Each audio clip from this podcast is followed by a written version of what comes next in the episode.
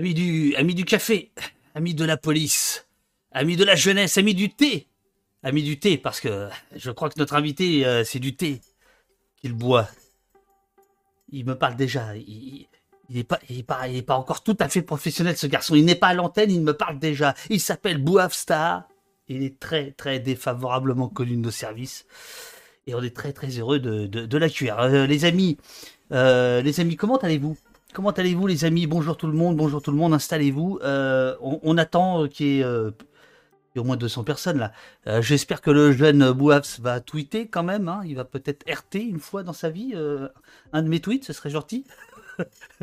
voilà, les amis, salut à tous, salut Zargoul, salut Glodioman. Glodioman, paix, paix sur toi et ta famille. Et courage, courage pour le, le Covid.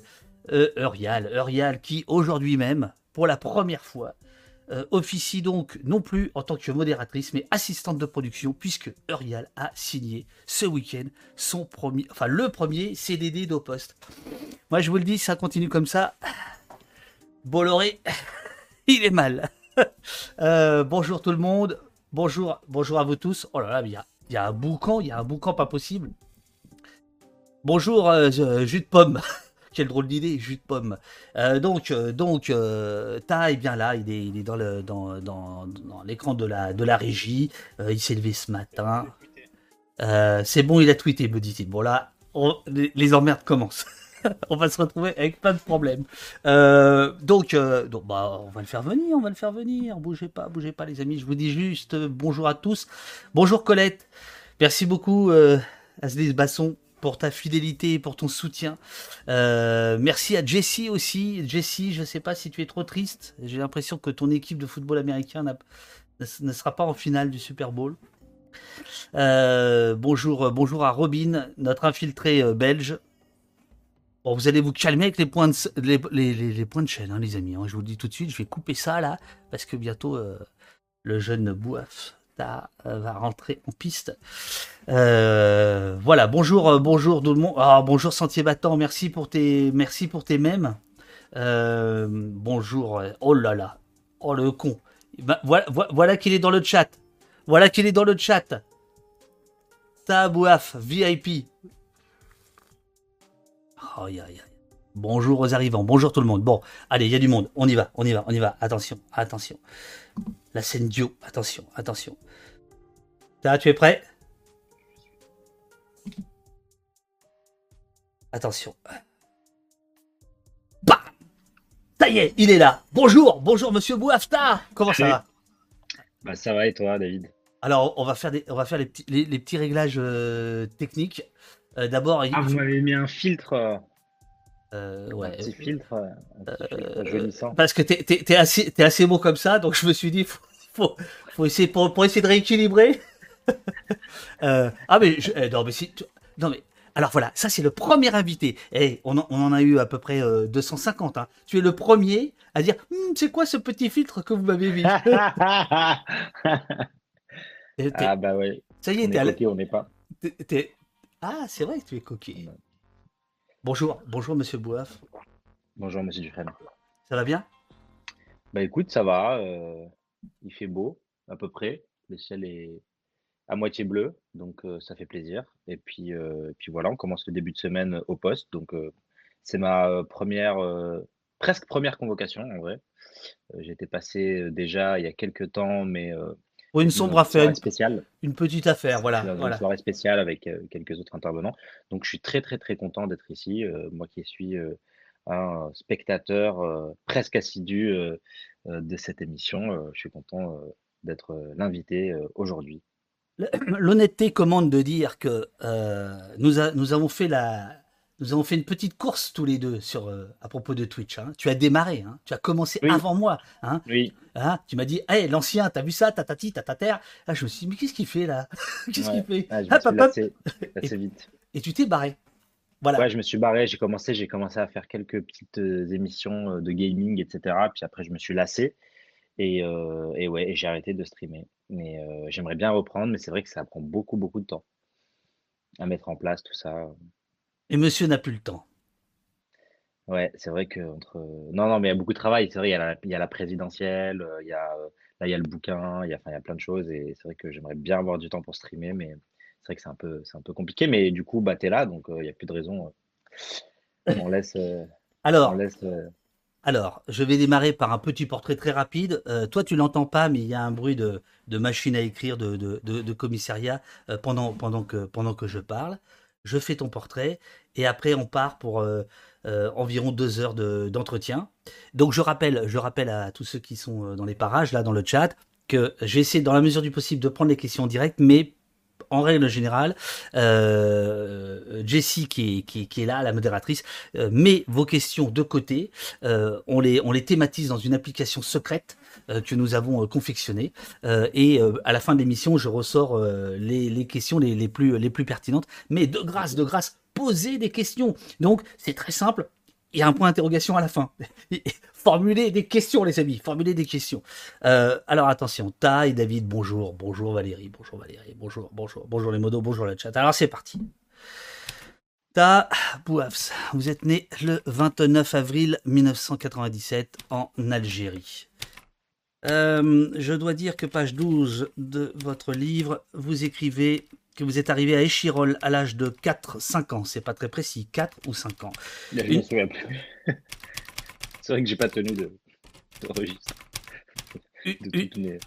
Une, ville de 35 euh, 000 habitants à peine, communiste depuis l'après-guerre, une ZUP, zone urbaine prioritaire, mais qui est aussi une ZEP, zone d'éducation prioritaire, et une ZSP, zone de sécurité prioritaire depuis 2012.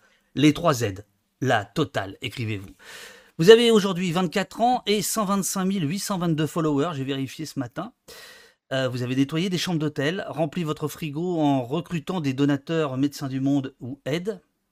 Euh, vous avez euh, déjà réalisé un scoop qui a fait trembler la République, hein, quelque part sur une petite place bourgeoise et assez jolie, assez coquette d'ailleurs, un peu comme vous, la place dite de la Contrescarpe à Paris, avec un vrai faux policier qui avait des méthodes de vrai policier, un dénommé Benalla Alexandre, qu'on essaie également d'auditionner ici, mais on n'arrive pas à le joindre. de militant, vous êtes devenu journaliste. Euh, vous êtes engagé comme les autres journalistes, mais sauf que les autres ne le disent pas. Euh, vous, vous le revendiquez. Euh, quand les autres camouflent leur vision du monde, vous êtes un intrépide. Vous êtes capable d'enfourcher un vélib à minuit pour aller récupérer des images et des sons. Un bico, ça ne sait pas nager, c'est comme ça qu'on l'a su, parce que vous avez pris à minuit un vélo électrique, il faut le dire, électrique, pour, il me semble, hein, non C'était un vélib électrique Oui, toujours électrique, toujours. Ah ouais? Ah ouais, d'accord. Il suffit de marcher à vos côtés dans une manifestation ou dans une rue sombre pour euh, voir combien vous magnétisez ou parfois vous attisez la détestation, on va en parler. Votre fiche Wikipédia ne mentionne même pas votre dernier forfait qui fait l'objet de votre convocation au poste. Ce livre ceux qui ne sont rien. On pouvait craindre un livre moi-je, et en fait vous inventez un truc du style nous-je, une trace générationnelle, une sorte de, de, de, moment entre selfie et manifestation, Insta et, cortège. Votre avocat, je crois, m'a dit qu'il vous suivrait peut-être là. Je crois qu'il est un peu inquiet. Qu'est-ce qu'il ce va dire, mon client hein, Votre avocat dénommé Ali Miari? Alors lui, lui dans le genre défavorablement connu. Alors lui, c'est le champion.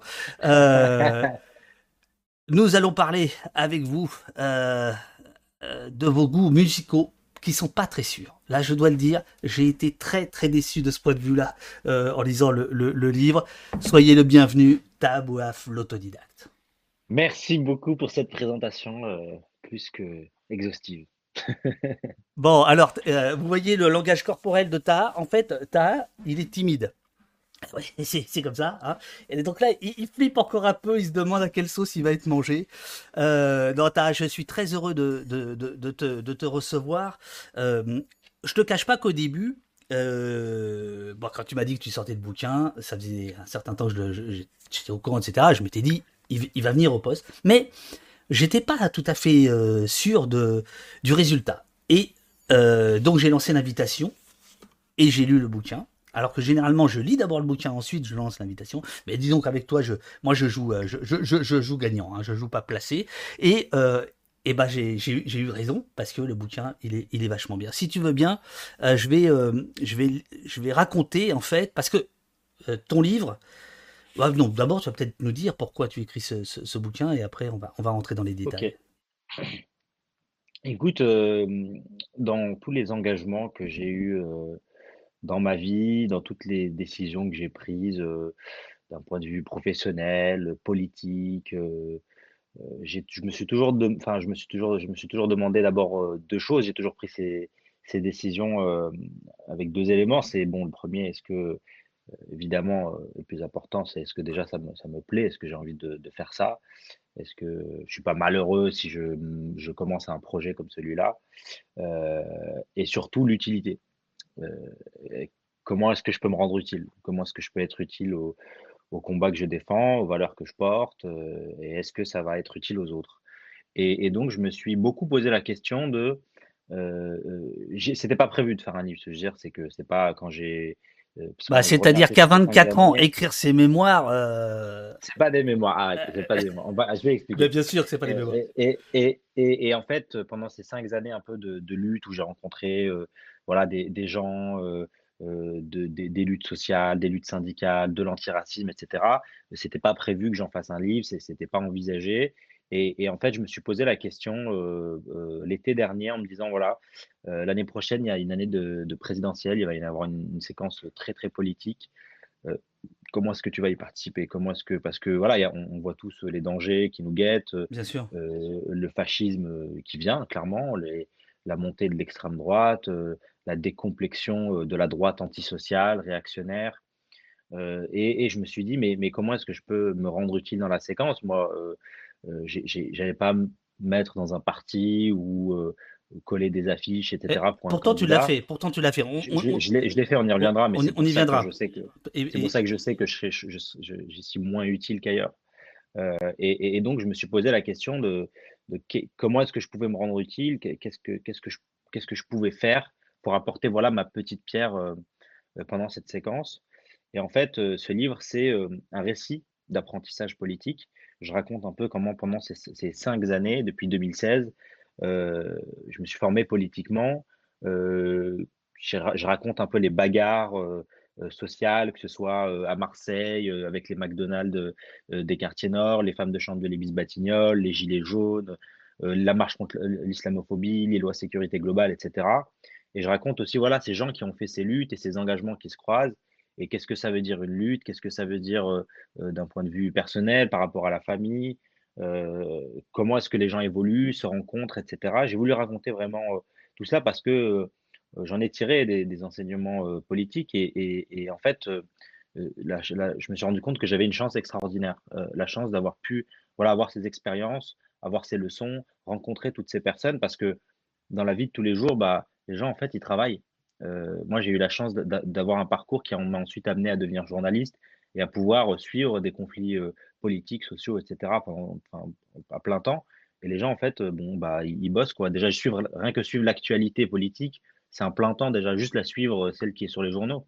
Alors, si en plus, enfin, les gens, on peut pas aller à toutes les manifs, tous les piquets, suivre tous les mouvements et donc je me suis dit que, bah, fallait que quelque part, bah, je restitue un peu, ce que j'ai appris. Je restu et et c'est pas un livre de leçons politiques, c'est pas, heu, c'est pas un manifeste ou quoi que ce soit, mais mais il fallait que je restitue un peu, hem, y compris, l'histoire de de ces bagarres. C'est pas exhaustif, hein, parce qu'on aurait pu faire 18 tomes, mais voilà, l'objectif de ce livre, c'était, une forme d'invitas c'est une forme d'invitation à l'engagement et de dire que voilà, on n'a pas fait que perdre, des batailles, pendant ces 5 années et c'était le but de donner envie à certains de s'engager et peut-être aussi redonner un peu de fierté, un peu de pêche à celles et ceux, en fait, qui ont mené ces bagarres pendant ce ce quinquennat.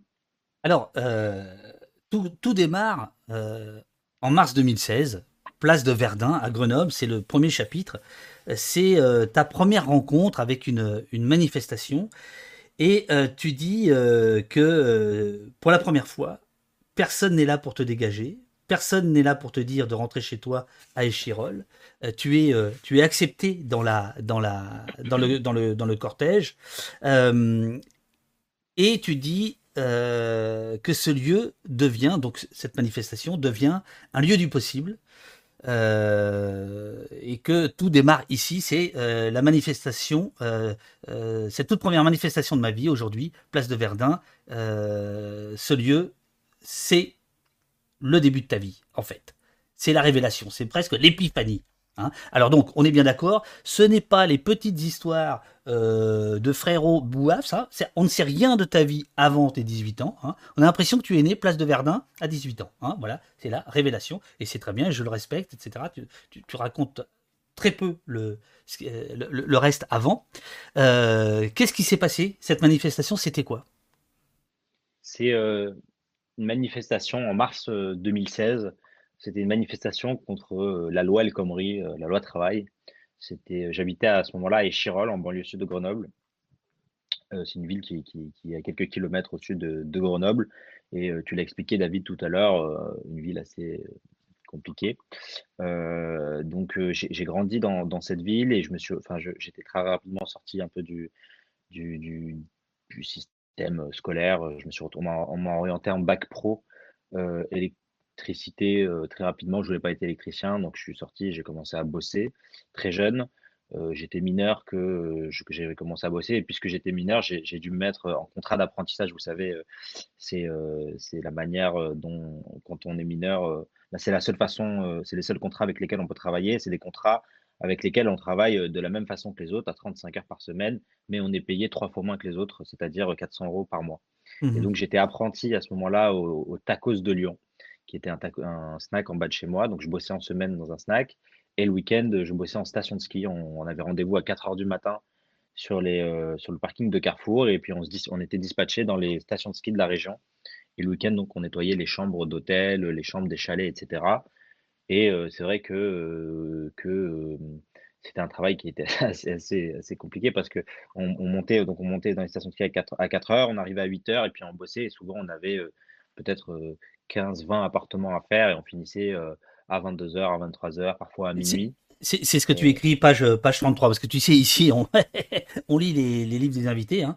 Euh, du matin au soir, je galère pour 400 euros par mois. Le week-end, je nettoie des chambres d'hôtel et des chalets dans les stations de ski de Val Thorens, euh, Velmenier, La Plagne. Oui, c'est toute la région, tout, enfin, la, Savoie, la Haute-Savoie, tout ça. Et moi, je suis en Isère. Ah donc je comprends pourquoi tu n'aimes pas te lever tôt le matin. Parce que je l'ai fait longtemps. tu l'as fait longtemps? Je l'ai fait longtemps. Et, donc je, je, je, je, suis, voilà, je suis dans ce, dans ce, dans ce, moment-là de ma vie. Euh, et euh, c'est vrai qu'en fait, euh, les moments où en fait, le travailleur ou la travailleuse, quand elle se politise, elle se politise en, réalité au boulot, en discutant avec son délégué du personnel. C'est vrai que nous, on avait un gars qui nous soutenait vis-à-vis du patron, etc. Nous, voilà, faut savoir qu'on bossait pour 70 euros la journée quand on montait dans les stations de ski. C'était ces trucs saisonniers. Et donc, on était soutenu par les délégués du personnel, etc. Et euh, cette discussion en discussion, à un moment donné, il nous parle de, cette, de réforme. Il nous dit voilà, il va y avoir cette réforme qui va encore plus précariser nos emplois, qui va encore plus nous mettre en difficulté vis-à-vis des patrons, vis-à-vis des licenciements, etc.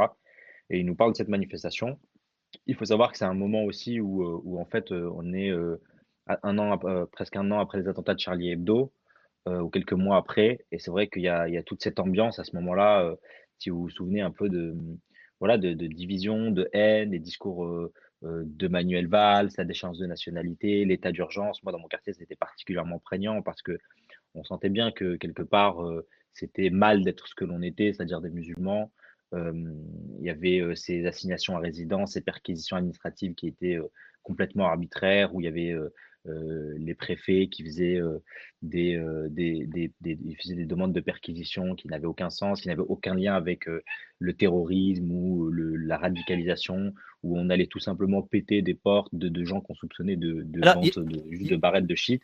Et ça, tout ça créait une ambiance un peu particulière dans le quartier. C'était une forme de surveillance et de suspicion généralisée, permanente. Quand tu allumes ta télévision, quand tu vas au centre-ville, on te regarde de travers. Bon, ma mère, elle porte le voile. Je, l'ai bien vu dans le regard des gens comment ça a changé et comment ça a basculé après 2015. Et nous, c'était un peu la double peine pour nous parce que d'une part, bah, on était attristés, comme tout le monde, de ce qui s'était passé, de ce drame qui s'est et de ces drames qui se sont déroulés en 2015.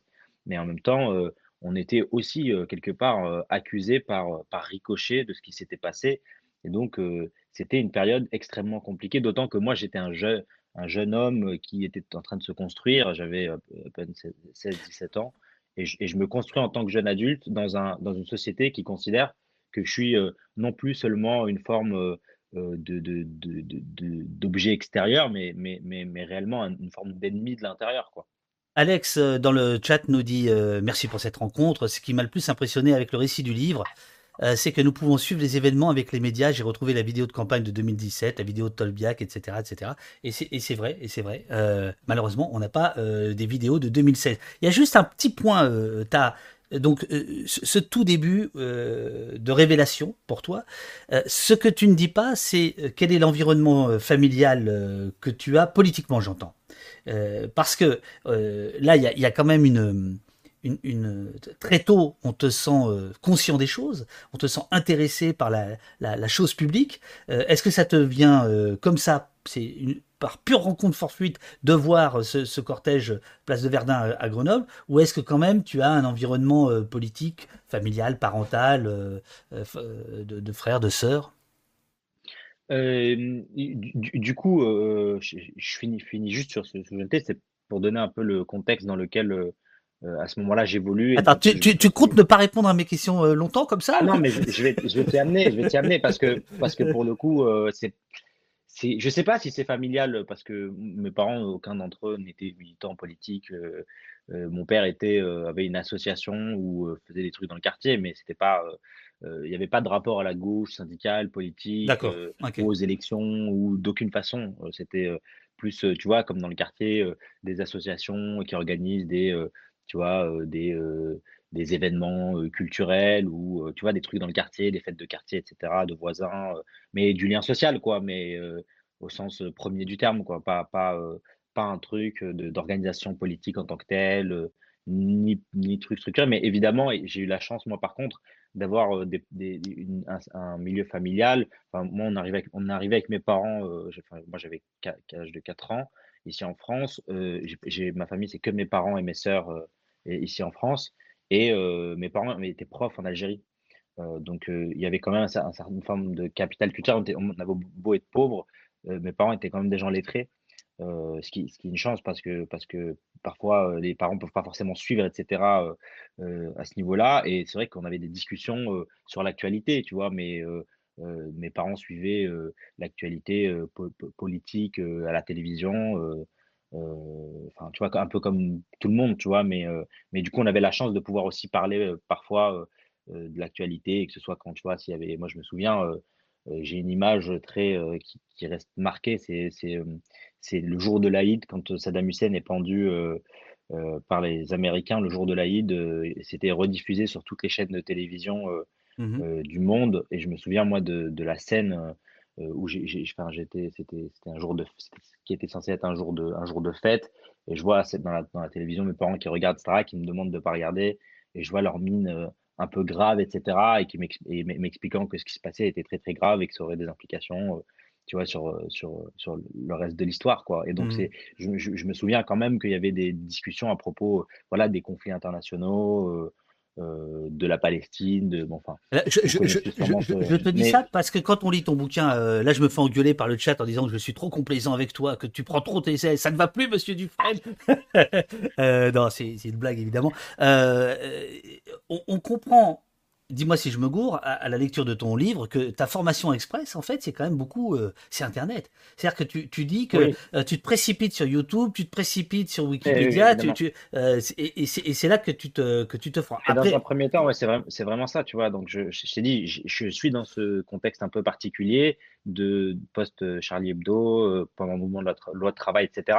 Où aussi, j'arrive à un moment de ma vie où je me pose des questions parce que euh, voilà, je suis plus à l'école, je fais, des, je fais un taf de merde, j'ai aucune perspective. Et, donc, je me, je me, pose des questions. Et, donc, il y, a ce, il y a cette manifestation. Et j'y vais avec un grand de mon quartier euh, qui s'appelle euh, qui s'appelle Emra, qui m'emmène dans cette manifestation. Et, et en fait, quand j'arrive dans cette manifestation, c'est ma première manifestation. J'étais déjà allé à deux, trois manifs pour la Palestine, mais c'est ma première manifestation, entre guillemets, où, dans laquelle j'y vais, pour, vais pour moi, entre guillemets. Mmh et, et, donc, j'évolue dans cette manifestation. C'est la première fois que je vois des gros ballons CGT, des trucs, des, enfin, tu vois, des, une manif, quoi, une manif syndicale. Et euh, très rapidement, je m'y sens, euh, je m'y sens, je m'y sens super à l'aise. Et rapidement, je me retrouve euh, dans le cortège de tête. Pour, le, pour, pour tout dire, je me retrouve devant assez rapidement parce que c'est vrai que ça, au début, ça m'ennuie un peu. Enfin, je, ça m'ennuie un peu le cortège syndicaux. Je, ne m'y connais pas. Et, et, et, en fait, d'instant, je fais une pancarte et je fais une pancarte dans une manif sur la loi de travail. Avec j'y vais avec une pancarte sur le racisme. C'est vrai que à ce moment-là, je voyais pas. C'est très touchant. C'est au, début, au début de ton bouquin, tu racontes ça. C'est extrêmement touchant. Et j'y vais avec une pancarte sur la scène parce que pour moi, c'est tellement lié. C'est, et c'est vrai que je, je l'aurais peut-être pas fait les années d'après, mais quand j'y pense, je, je trouve qu'en vrai, ça raconte beaucoup parce que j'avais, j'avais compris inconsciemment que dès le début que c'était la question sociale et la question de l'antiracisme étaient en réalité déjà, euh, sont, des choses qui sont indissociables. Et, donc, je me, retrouve dans ce cortège de tête et je me dis que je suis vraiment à ma place parce que cet espace public, ça se passe dans, dans, centre-ville de Grenoble et cet espace dans lequel, euh, duquel j'avais été régulièrement contrôlé, euh, chassé, ou quand on allait avec nos potes des Chirolles, quand on se baladait au centre-ville, bah, on nous dévisageait ou la police nous contrôlait, etc. Et eh bien, cette fois-ci, bah, j'étais là, je bloquais cet espace, je le revendiquais, j'étais enfin, tu vois, c'est comme dans ce slogan et la rue, elle est à qui, elle est à nous. Et, c'est vraiment ça, en fait, c'est de se réapproprier l'espace aussi. Et, ça a été vraiment un truc important pour moi. Je me suis senti tout de suite à l'aise. Et donc, j'ai enchaîné les manifestations rapidement. Et puis, les, unes après les autres, je rencontre des gens, etc. Et puis ensuite, à la fin d'une manifestation, on me dit bah, la manifestation n'est pas terminée. On va aller jusqu'à la MC2, donc la Maison de la Culture de Grenoble, et on va faire nuit debout. Euh, donc tout de suite, je me dis c'est quoi ce truc? Enfin moi je connais pas, euh, je connais pas, euh, tu vois, Ruffin, Lordon, tous ces gens. Je, on me dit juste on va faire nuit debout, donc je, pense vraiment que les gens vont passer la nuit debout. Bon bah je, vais le laisser tout seul hein, parce qu'il fait l'interview là, je vois, je, raye mes questions au fur et à mesure. Le, gars il parle tout seul. Tu, tu, permets que tu, permets que je travaille? en fait, j'allais rejoindre ta question sur la politisation. Ben oui, c'est ça. Alors vas-y, vas-y. Mais ça, ça, ça, quand je t'interromps, au moins, ça, ça, a un avantage, c'est que ça te permet de, de, boire une petite gorgée de thé à la pomme, nous dit-on. Euh, les gens ont vu euh, que c'était à la pomme euh, à l'étiquette. Tu sais, ici, ça. Ils ont le sens du détail ici. Hein. le moindre indice est, scruté. Alors, allez-y, on, on, vous écoute, jeune homme. Et donc, je me, je me retrouve, tu vois, dans, dans, dans, ce truc un peu nuit debout. J'arrive je, leur dis, mais c'est quoi l'objectif, etc. de ce truc? Les gens commencent à poser des enceintes, à mettre des tentes, etc. Euh, et il y a un gars qui me dit, bah non, mais on va se poser nos tentes ici et puis on va s'installer ici jusqu'à ce qu'on abatte le capitalisme. Et là, je, le regarde et je lui dis, ok, bah, beau projet, tu vois. De toute façon, j'ai rien d'autre à faire de mieux, donc je vais rester avec vous, tu vois. Et, donc, je suis là dans ce truc et, j'évolue dans ce milieu qui m'est tellement, mais tellement euh, étranger et je rencontre tout un tas de gens assez chouettes, assez intéressants que j'aurais en vérité jamais vraiment pu rencontrer dans ma vie ou dans et tout, genre des, tu vois, des, des sociologues, des profs à la fac, des militants altermondialistes, enfin bon, tout un tas de gens assez intéressants. C'est quoi ce petit dégoût là dans altermondialiste? Tu dis pas du tout. Alors, alors, pas du tout, pas du tout. C'était pour dire le, la diversité. Et, et, et, donc je, je, je, je, discute avec tous ces gens qui sont assez différents de moi, etc. Et vous savez, Nuit debout, ça s'organise en groupe de parole, euh, enfin en groupe, et ensuite euh, c'est des commissions, et ensuite euh, les, commissions de travail, et, ils font une restitution en assemblée générale. Mais pour faire la restitution du groupe de travail dans lequel tu as bossé, eh ben, tu dois écouter tous les autres autour de commission. Et donc, ça, ça c'est pas ton fort, d'écouter les autres. non, c'est que moi, j'arrive avec mes problèmes de mec de test à ce moment-là, et focaliser là-dessus, tu vois, avec mes problèmes sociaux, euh, de, de, de, racisme, de, difficultés professionnelles, scolaires, enfin tout ce qui constitue la vie d'un citoyen de seconde zone comme moi à ce moment-là. Et, euh, donc, euh, c'est vrai que je ne sais pas ce que c'est le féminisme, je ne sais pas ce que c'est que l'écologie. et quand des gens dans les assemblées nous parlent de faire des potagers partagés, alors que nous, à 3 km de là, il y en a qui, qui, qui font des queues dans les restos mmh. du cœur. Enfin, tu vois, bon, c'est vrai que je, j'avais, il y avait un décalage et tout. Et, et j'étais obligé, donc, comme je te disais, d'écouter du coup tous les retours de commission. Et au fur et à mesure, je comprends que, hum, tu vois, la première fois que j'arrive dans un truc de, dans une tente, je rentre ici dans une tente, on me dit c'est une euh, tente non mixte, interdite aux hommes. Enfin, interdite aux hommes en soi, pas interdite aux hommes, mais de fait euh, réservée aux femmes. Et ma première réaction a été un peu celle de dire mais pourquoi est-ce que je, serais exclu de cet endroit, tu vois? Et tu vois un peu la réaction que, que, je, que j'aurais dénoncée, tu vois, un peu aujourd'hui.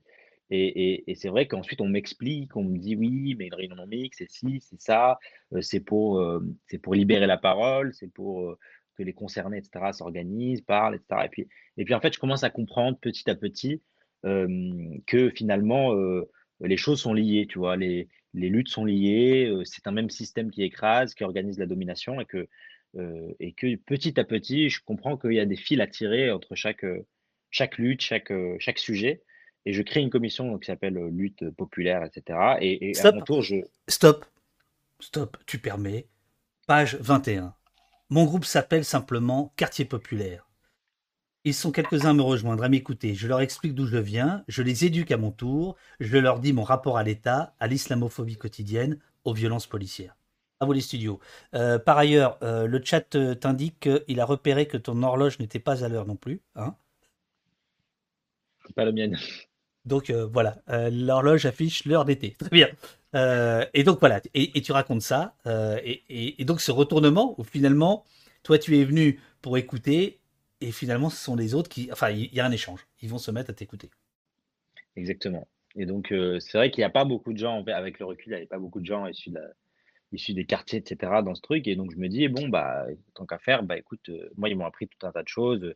Et euh, y compris, tu vois, je me suis initié à tout un tas de, de, d'apprentissage que j'aurais, j'aurais dû avoir à l'école, tu vois des notions de, philosophie, de politique, d'économie, le libéralisme, le capitalisme, le communisme. j'apprends, tu vois, je, je, je, suis très avide de, de connaissances, j'apprends, on me, Bien sûr. on me file des bouquins, on me file des documentaires à regarder, euh, et, surtout par, et surtout par la discussion, tu vois.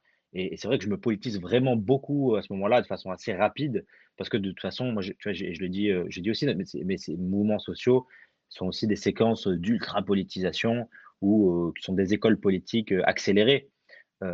et, donc, je, me retrouve dans, ce truc et, mais, mais, qui reste quand même minoritaire. C'est-à-dire que c'est le petit bémol que je mettrais euh, à, ce que j'ai dit par rapport à, ton bouquin que je trouve super et, je pense que là les gens sont en train de découvrir la teneur de ton livre parce que d'une certaine manière, enfin ben oui, euh, ce que ce que tu es en train de nous dire là, c'est exactement ce qu'on retrouve dans, dans, le livre, mais euh, on peut pas non plus dire que ce soit majoritaire, on ne peut pas non plus dire que euh, ton itinéraire euh, que tu ne prends pas en exemple, mais qui, qui, qui, permet en fait de s'engouffrer dans une époque qui est la nôtre, il est, il, est, plutôt rare. Euh, on n'est pas majoritaire. Et, là, c'est vrai, c'est vrai que dans le bouquin, j'aurais aimé qu'il y ait peut-être, même sans tomber dans le traité politique, qu'il y ait peut-être un, petit regard par rapport à ça. Pourquoi il n'y a pas plus de gens de quartier euh, qui étaient venus avec toi? Pourquoi il n'y a pas plus de gens, d'une manière générale, dans les, euh, dans, les, dans les engagements? Je trouve que ça manque un peu dans le bouquin.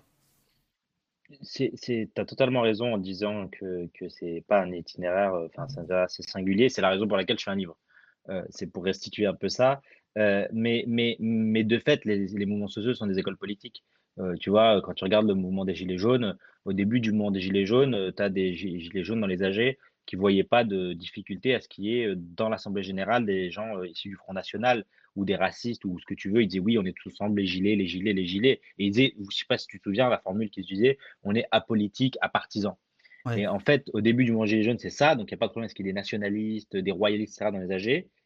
Et, les, mecs vont se politiser, vont apprendre dans la rue, vont apprendre aussi euh, théoriquement un certain nombre de choses, vont se confronter à un certain nombre de réalités politiques avec la police. Au début, ils disaient la police avec nous, ils leur ramenaient des fleurs. Et à la fin, les mecs, ils finissent dans des manifestations antifascistes pour Clément Méric et à Beaumont-sur-Oise l'été. Euh, mmh pour Adama Traoré. Mmh euh, donc, et, tu, et, des mecs qui ne savaient pas différencier leur gauche de leur droite se retrouvent voilà, des militants politiques. Voilà. Et, et, ça, chaque génération de mouvements sociaux a sa génération de militants.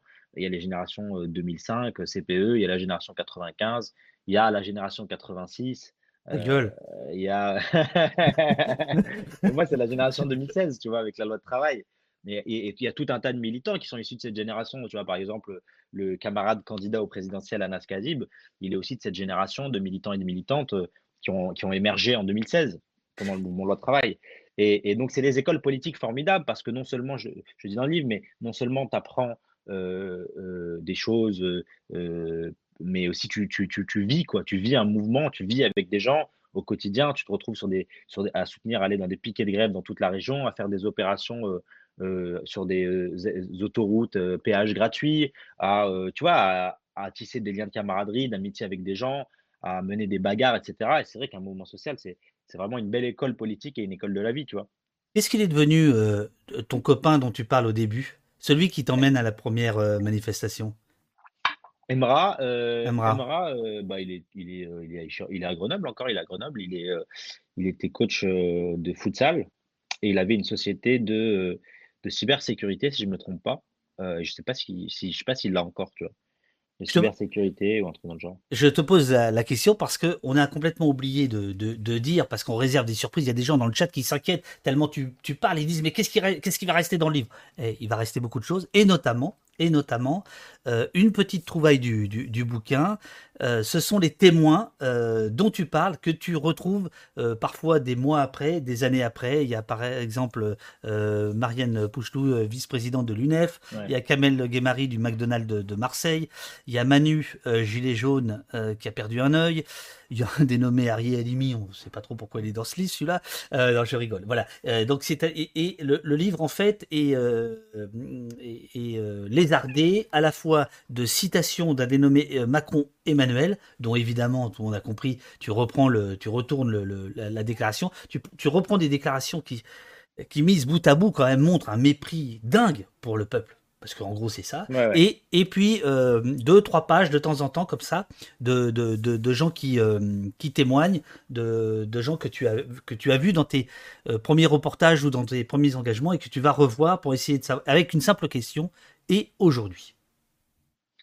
Ouais, donc le livre, comme tu l'as dit, il est, il est rythmé par ces phrases d'Emmanuel Macron, parce qu'il commence en réalité avec cette phrase d'Emmanuel Macron, moi qui a beaucoup résonné en moi à ce moment-là, c'était en juin 2017. Il est à la station F, il est tout jeune, tout fraîchement élu, et il dit cette phrase, il dit dans les gares, on croise de tout, on croise ceux qui réussissent et ceux qui ne sont rien.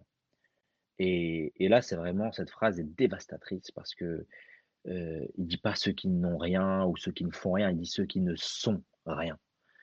Et, à ce moment-là, moi, cette phrase, elle me, elle me, elle a une résonance vraiment particulière en moi parce que, tu vois, être, n'être, rien, c'est quand même quelque chose de, c'est pas t'es, une merde ou, ou t'es, t'es, rien du tout, quoi. Et, et- et cette phrase, c'est que le début, voilà, c'est le début d'une longue série d'insultes, de mépris, de petites phrases méprisantes comme ça, euh, qui vont rythmer le quinquennat. Euh, Jojo le gilet jaune, euh, les fainéants, les cyniques, les diplômes en chocolat, Mais comme, les, mais, euh, mais comme par hasard, vous êtes quand même deux à l'avoir euh, euh, sacrément noté, euh, toi donc, et Macron lui-même, puisque euh, dans cette grande, grande interview, dans cette grande fresque sur TF1, euh, il est revenu sur cette phrase en disant qu'il a regretté. Pour dire euh, 15 jours après qu'il emmerdait. Oui, voilà. Oui. Mais euh, euh, c'est vrai que c'est cette phrase. Parce que Mais il y a- ça laisse des traces. Ça il laisse des traces. il y il en a- Il il y en a pas mal des, des- des phrases, mais, mais tu vois, évidemment, ça, ça, ça laisse des traces, ce, ce, ce genre de phrase. Tu peux, tu peux revenir là-dessus, même des années après. Enfin, ça laisse vraiment euh, dans, l'imaginaire des gens, dans la tête des gens, euh, quelque chose d'assez terrible pour un président de la République. Enfin, il y a une responsabilité à avoir. On ne peut pas prononcer ce, genre de phrase. Et, donc, il a, pendant tout le quinquennat, euh, euh, tu vois, caractérisé un peu son mépris. Et c'est vraiment, c'est la raison pour laquelle moi j'ai appelé ça les années Macron, c'est les années mépris. C'est vraiment le président le plus méprisant qu'on ait eu depuis un moment. Je suis un peu jeune pour Sarkozy et pour Chirac, etc. Mais enfin, je ne sais pas s'ils ont usé à chaque, systématiquement de ce genre d'insultes envers la Français, et plus souvent à l'étranger. Euh, et, et, et, donc, il y a, il y a cette, ce- ce- cette- celui, ce qui, mépris, ce- cette- celui qui a commencé, c'était Sarkozy. Avant, Oui, Sarko- oui, oui. avant Sarkozy, il n'y avait pas de phrase euh, aussi, euh, aussi Il y avait le frontale. bruit, il y avait le bruit et l'odeur. Il y avait le bruit l'odeur, tu as raison. Mais bon, c'est. Oui, oui, Macron, c'est vrai sûr. que c'était assez systématique. On, on se demandait juste quand est-ce qu'elle allait tomber la prochaine, quoi. Et, puis en plus, ça visait tout le monde. Euh, de, Jojo le gilet jaune en passant par les séparatistes des quartiers. euh, euh, et, donc, il y a, donc je voulais, je voulais je voulais à chaque fois rappeler entre les chapitres ces phrases méprisantes, etc. de Macron pour raconter non seulement donc la violence sociale qu'on lit dans les chapitres par les réformes, par la violence, par la répression, mais aussi cette violence symbolique représentée par le pouvoir macronien. Et face à ça, cette dignité, ces gens qui se sont tenus debout, qui ont mené ces bagarres euh, dans le chapitre, et aussi leur redonner la parole et leur dire, euh, euh, parce que euh, tu vois, on, les raconte aussi dans le récit, mais aussi leur donner la parole et leur dire, bah, où est-ce qu'on en est aujourd'hui Euh, Comment est-ce que vous avez euh, vécu tel épisode. C'était important aussi que qu'il qu'il et elle puissent avoir la parole pour revenir un peu sur, sur ce quinquennat et reprendre un peu la main sur ce, sur, y compris cette histoire de, ce quinquennat et ce, et ce récit, ce récit non seulement individuel, et, mais c'est aussi ce récit, ce récit collectif. Donc, je voulais opposer un peu ces deux, ce mépris, cette morgue, etc., du pouvoir, et en même temps cette dignité et cette lucidité en réalité, parce que vous allez vous lire, quand vous lirez les verbatims, vous comprendrez de toutes, ces, de toutes celles et ceux qui sont opposés à ce pouvoir. Donc ces verbatim, c'est euh, d'une certaine manière la transposition de ton travail de, de, reporter. Euh, petit petit point euh, technique, tu diras à ton éditeur la découverte, qui est en train donc de, vendre par paquet ton livre. Et là, c'est génial. Là, je suis heureux. Là, je suis heureux. Comment ça les énerve Oh la vache, ah, c'est génial, c'est génial. Ah j'adore, j'adore, j'adore. Mais tu diras à ton éditeur qui est donc en train de se faire euh, euh, un peu de pognon que pour la, réédition, ce serait bien que graphiquement il y ait un petit euh, petit geste, un petit geste graphique. Je trouve les verbatim comme les les déclarations de de Macron mériteraient d'être un peu mieux mises en page. Voilà, c'est un petit un petit un petit point de eh bah, détail. je pense hein qu'il nous écoute donc.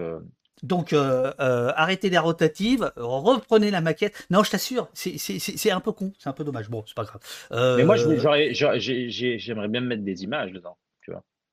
ah ben non, parce que là, après, tu fais, après, tu fais un film. mais tu vois, c'est marrant, mais ce livre, euh, je l'ai euh, aussi écrit en fait en, revenant sur les images que j'avais tournées. Je dit, quand on vit des événements, quand on parcourt des événements sans forcément avoir l'intention de l'écrire, on a une approche différente. Et donc, quand on essaie de se, replonger voilà, dans ces moments, etc., pour écrire, c'est vrai qu'on a une autre, approche différente. Et donc, moi, pour écrire ces chapitres, pour me replonger euh, là-dedans, eh ben, j'ai pris mon téléphone et je suis allé dans iCloud et j'ai pris par date euh, et j'ai re-regardé toutes les images que j'ai tournées parce que j'avais un paquet, un paquet, un paquet d'images sur mon téléphone. Et donc, ce, ce récit est construit avec des images que j'ai tournées avec mon téléphone. Page 30, c'est là que tu m'as convaincu. Donc page 30, c'est très vite. Euh, pourquoi tu m'as convaincu? Parce que à l'instant, on vient de parler de la phrase de, Macron, dont il faut rappeler, euh, comme tu l'as fait, que ça se passe à l'inauguration de la station F à Paris, RER, e et la phrase, c'est une gare, c'est un lieu où l'on croise les gens qui, réussissent et les gens qui ne sont rien. Et page 30, tu dis que toi, on est en 2016, donc tu tout tout genou. La journée, quand je passe devant la gare de Grenoble, je suis souvent tenté de monter dans un train, m'enfuir d'ici, pour aller où, peu importe, mais j'ose pas, je reste sur le quai, je regarde tous ces gens qui vont et qui viennent. Je ne sais pas si tu t'es rendu compte que tu répondais à Macron, et par ailleurs que tu répondais à Jacques Brel, hein, qui disait le plus important, c'est pas d'aller à la gare, c'est de, faire sa valise. C'est-à-dire de prendre la décision de, partir. Et je trouve que ce passage-là, ces quatre lignes, euh, euh, à, mon avis, ça résume ton, ton, état d'esprit. quoi. C'est-à-dire que, euh, voilà. J'ai toujours vraiment été fasciné par les gares parce que je me suis toujours, en me baladant, toujours arrêté plus longtemps devant la gare en regardant en fait tous ces gens qui vont et qui viennent avec leurs valises, avec leurs sacs, avec leurs sacs à dos, et qui partent prendre un train, qui reviennent. Et, et, et, je me suis toujours, tu vois, rien ne m'empêchait techniquement de monter dans un train, que ce soit en le payant ou en le payant pas. Il n'y avait, avait, pas de portique dans les gares à ce moment-là. Euh, et, tu vois, et, tu vois, attention, attention, tu vieillis, hein Ça y est, là, là une phrase comme il n'y avait pas de portique, ah ça y est, ça y est. T'imagines, t'imagines ceux qui ont 18 ans qui t'écoutent, oh le, oh le vieux. Eh ouais, eh ouais, ça, ah, ça va vite, ça va vite, ça va vite. Attention, Monsieur Bouef, ça va vite, ça va vite. Il n'y avait pas de portique à mon époque, dans les guerres. Et on pouvait monter hein, dans, ces, dans ces trains. C'était le bon temps, mon vieux. 2020 bon, enfin, Et du coup, je, pouvais, tu vois, en vrai, je pouvais monter dans ce train, mais, mais pour aller où, tu vois? Pour aller où? Parce que on parle souvent, tu vois, de, de barrières, euh, tu vois, de, plafonds, de barrières un peu invisibles. C'est le cas. Euh, je peux monter, prendre un train, aller à Paris, mais pour y faire quoi? Pour y voir qui Pour faire. Euh, et, c'est vrai que j'ai, je me suis toujours demandé pourquoi certaines personnes ont une destination, ont un but, et d'autres n'en ont pas. Et moi, je me pose la question, en voyant ces gens partir, partir et revenir, moi, quel est mon but? Où est-ce que je vais? Quelles sont mes perspectives? Et, est-ce que, tu penses que, tu penses que tu comprends mieux ton but aujourd'hui après avoir écrit ce, livre? Je pense qu'il y a, il y a beaucoup plus de sens et, et- et non seulement après avoir écrit ce livre, mais surtout après avoir euh, compris un certain nombre de choses. euh, en fait, surtout d'avoir compris d'où je venais, parce que tu sais, moi, je suis né en Algérie, j'ai grandi en France. Je peux pas me revendiquer entièrement de l'histoire d'Algérie, je peux pas me revendiquer entièrement de l'histoire de France. Je suis pas entièrement français, je suis pas entièrement algérien. Et, c'est vrai qu'on a souvent ce truc d'identité fracassée, on sait pas d'où on vient, etc. Et c'est vrai que moi, j'ai compris d'où je venais. On dit toujours, euh, pour savoir où tu vas, il faut savoir d'où tu viens et compagnie. Et, d'où je viens, moi, c'est où?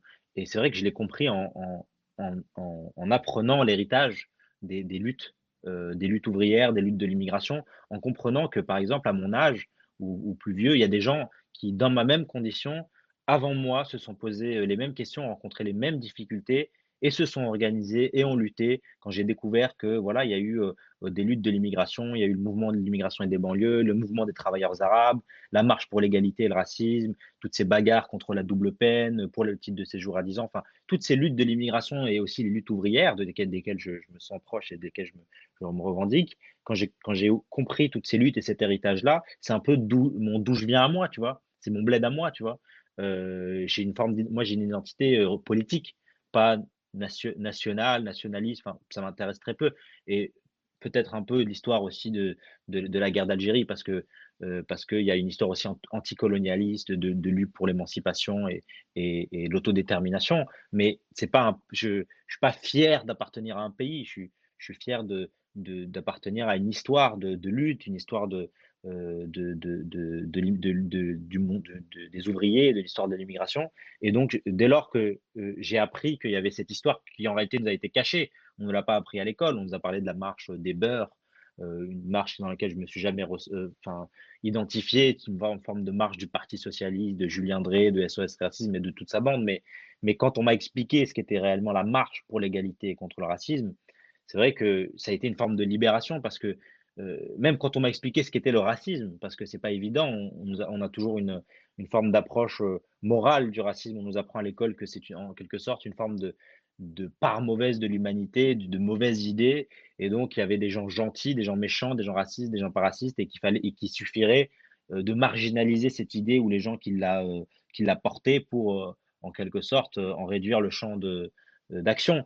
Euh, mais dès lors qu'on m'a expliqué le racisme en tant que système euh, politique, en tant que, y compris qui s'inscrit dans une forme de, de, au service des intérêts du capitalisme, le racisme, c'est aussi à un moment donné des siècles de discours politiques euh, pour justifier l'exploitation, euh, la, réduction en esclavage, la colonisation, la spoliation de terres de toute une partie de, gens dont il, a fallu déshumaniser pour rendre acceptable euh, cette forme d'exploitation et au service d'intérêts sociaux et économiques particuliers, au service du capitalisme, et aujourd'hui qui continue pour, pour justifier des politiques de relégation sociale dans les quartiers populaires, d'accès aux services publics qui sont moindres dans les quartiers populaires. Et dès lors que tu comprends que ce qui t'arrive, c'est penser, c'est un système, c'est organiser, et que tu comprends dans quel but, euh, déjà c'est une libération énorme parce que ta colère, déjà, elle est plus redirigée contre toi-même, elle est plus redirigée contre les gens comme toi, parce que souvent, on entend euh, moi, euh, au quartier, euh, des, des, rebeux, par exemple, dire Ouais, mais regarde les Arabes, regarde, ils foutent la merde, c'est pour ça que les Français sont racistes.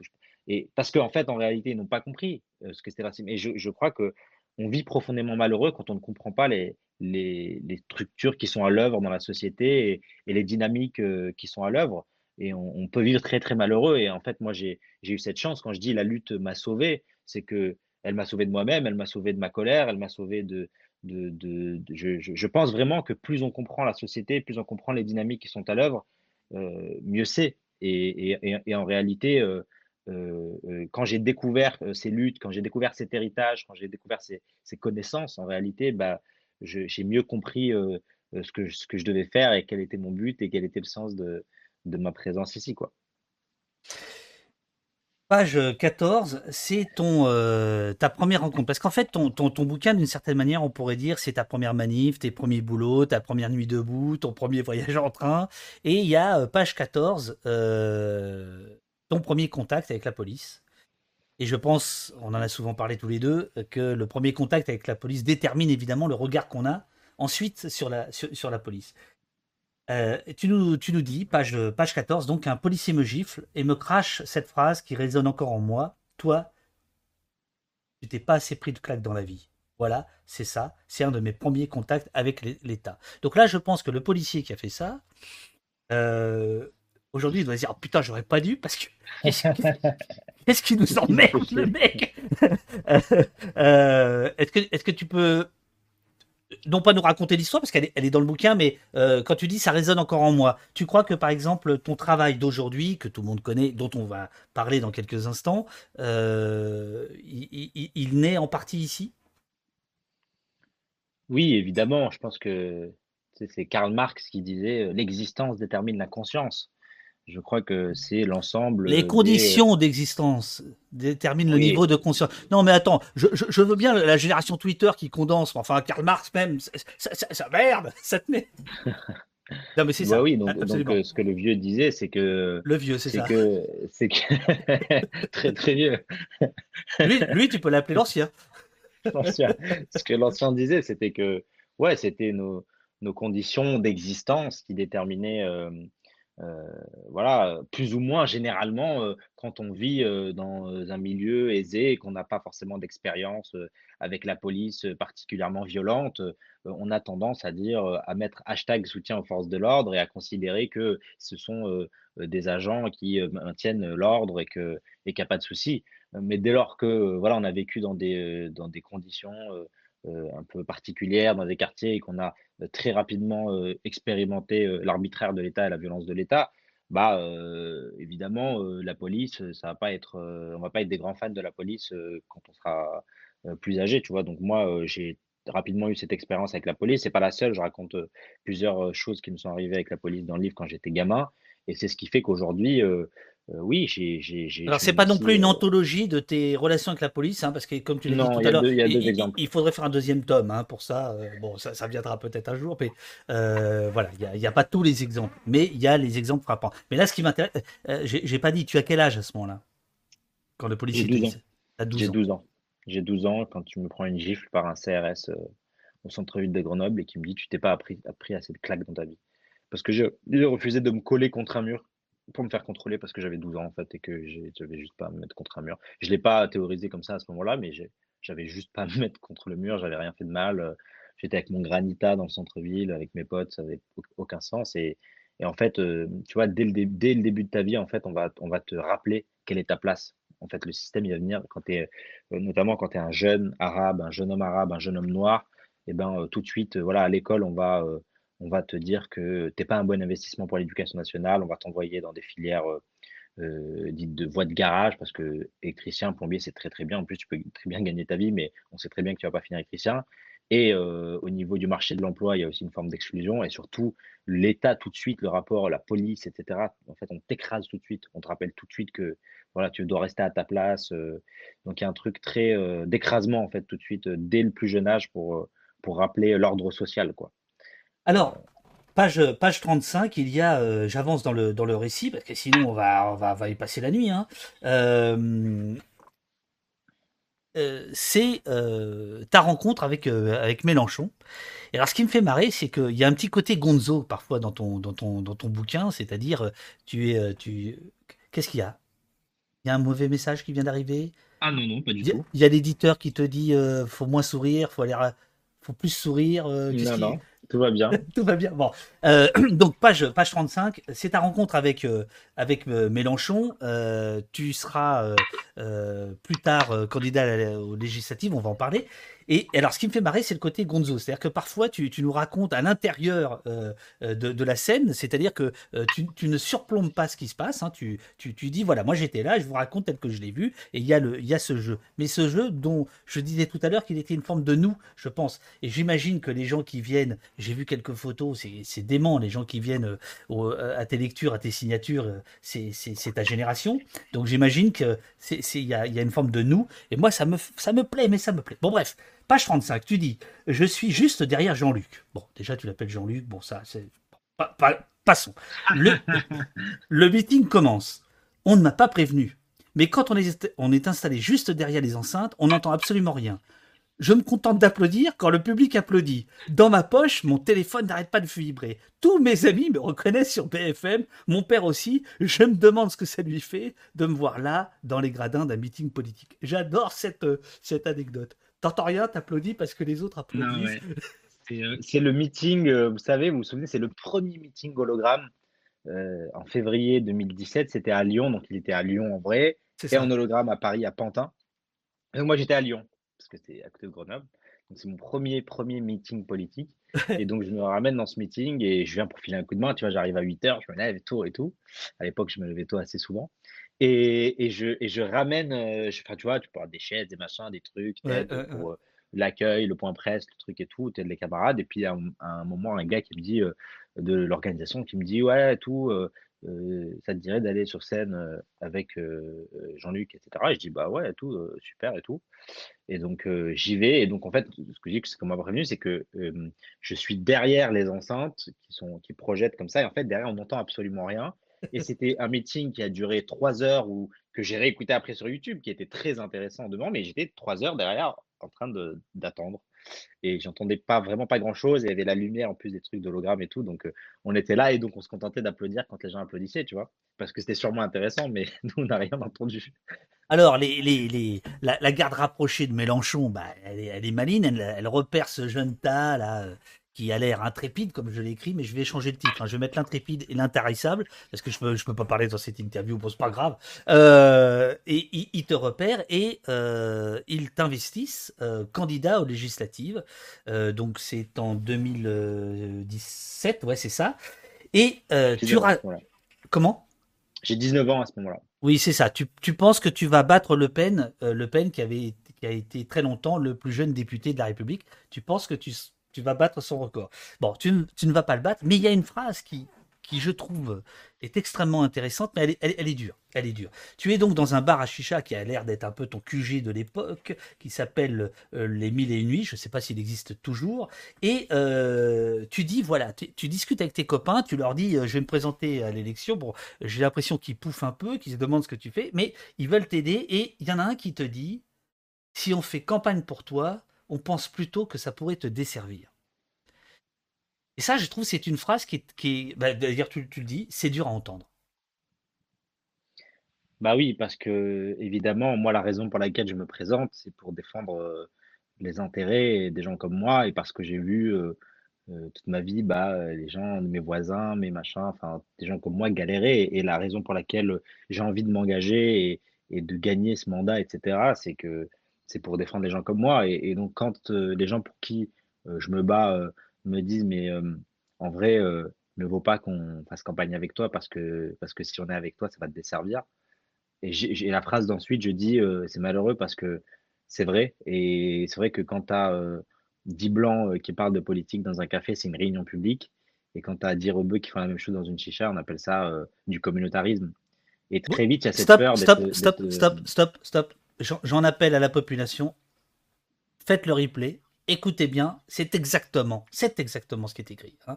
Euh, plus exactement, c'est dur à entendre, c'est dur à entendre parce que c'est vrai. Des blancs qui discutent politique dans un café, c'est une réunion publique, mais dix rebeux qui font la même chose dans une sicha, c'est perçu comme du communautarisme. Hein. Donc euh, on, voit bien que, que le gars est, c'est bien lui.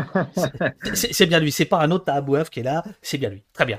Euh, mais cette impasse, cette impasse. Euh, tu vois, il y a toujours cette peur dans les élections, dans l'organisation et tout, où on a, il y a toujours, on se dit, euh, non, mais si on s'organise et tout, on va considérer qu'on est entre nous, on est entre arabes, ça va être perçu comme un truc communautariste. Et donc, parfois, les gens ne s'organisent même pas parce qu'ils ont peur dans la façon dont, dont, ils vont être perçus. Et on se dit toujours, bah, tu vois, il faudrait peut-être qu'il.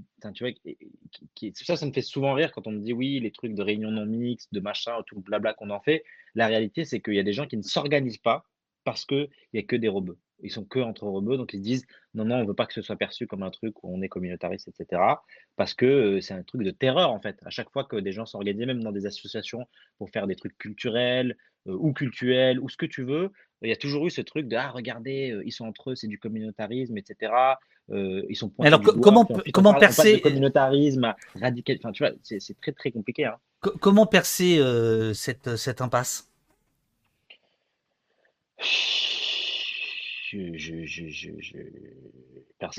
pense qu'il y a, je développe une, idée dans le livre qui est celle de, reconstruire, euh, y compris une forme d'unité euh, de classe, tu vois, de conscience de classe, de considérer que euh, il faut avancer ensemble, il faut créer des alliances entre euh, justement les gens des quartiers populaires, les zones périurbaines, les milieux ruraux, les hommes, les femmes, les, les écolos, les antiracistes, les, faire ce, ce, bloc un peu d'unité de, classe, tu vois, de considérer aussi que toutes celles et ceux, par exemple, qui, qui sont obligés de travailler pour vivre, ont les mêmes, globalement les mêmes intérêts. et, de, de, reconsidérer voilà qu'on est une forme de, euh, notre communauté, euh, c'est une communauté d'intérêt, c'est une communauté euh, de classe. et, que voilà, on est la grande majorité des gens de ce pays qui produisons la richesse et qui nous faisons écraser par, un système qui est organisé par une poignée de, de personnes. Et donc, je pense que dès lors qu'on sera sorti des logiques dans lesquelles on veut nous, dans lesquelles on veut nous classer, dans les sous-catégories dans lesquelles on veut nous mettre, il faut en finir, tu vois, avec cette, cette forme d'atomisation de la société ou du monde du, travail et, euh, se réorganiser et, réorganiser nos, combats, nos pensées en, euh, aussi en ayant cette conscience collective, cette conscience de classe. Alors le chat me demande, euh, enfin s'interroge, c'est quoi le gonzo? Le gonzo, c'est le, euh, c'est Hunter Thompson hein, qui, en est l'inventeur. C'est euh, le journalisme subjectif, le journalisme qui se met en scène pour raconter le monde. Voilà. alors, j'avance.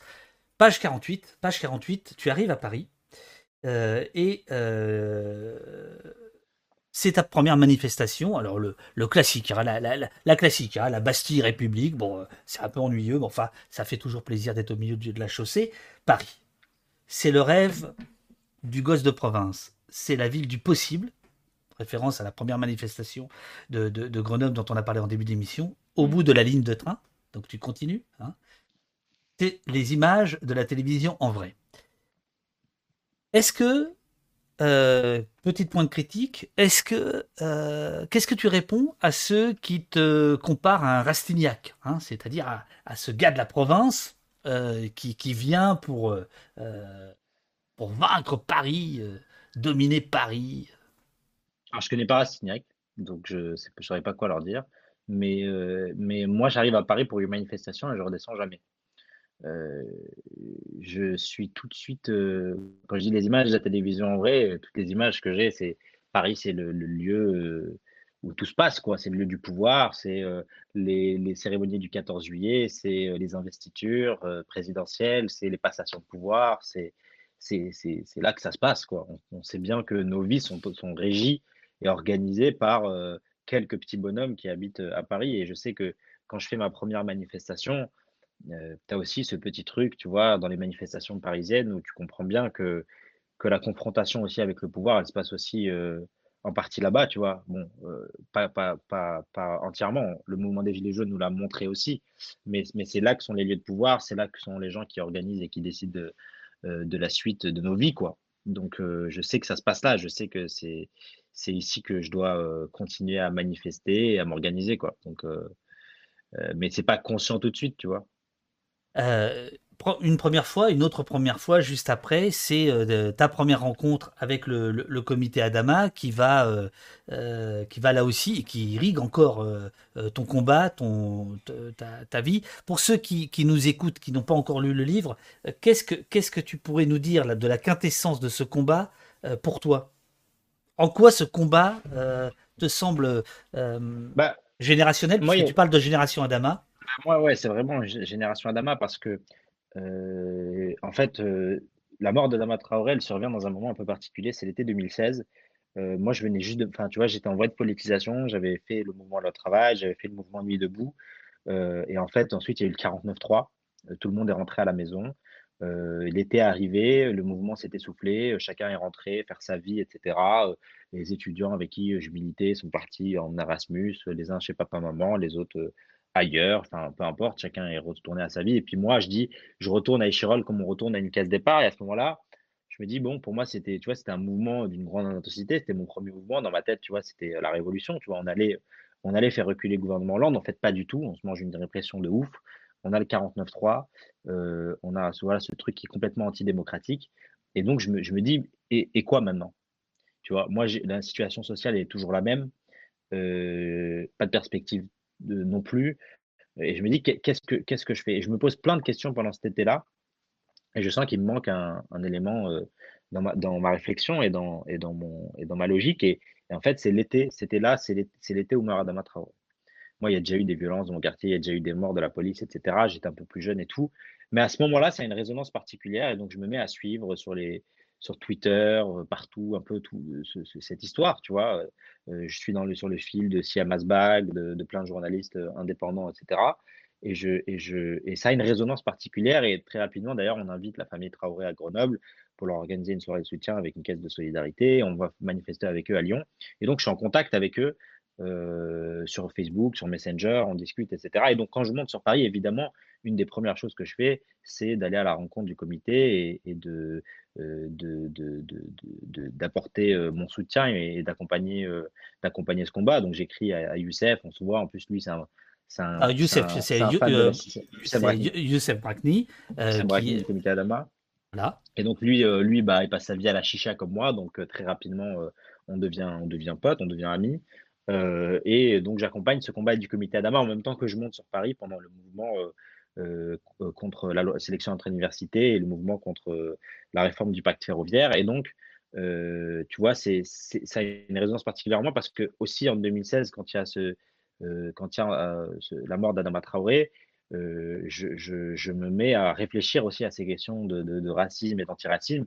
Jusqu'ici, je m'étais un peu formé aux questions sociales mais c'est vrai qu'il me manquait cet aspect, tu vois, antiraciste, intersectionnel des choses. Et, donc, cet été-là, où meurt Adama Traoré, je vais pousser la porte d'un local du FIQP, du Front Uni d'immigration et des quartiers populaires.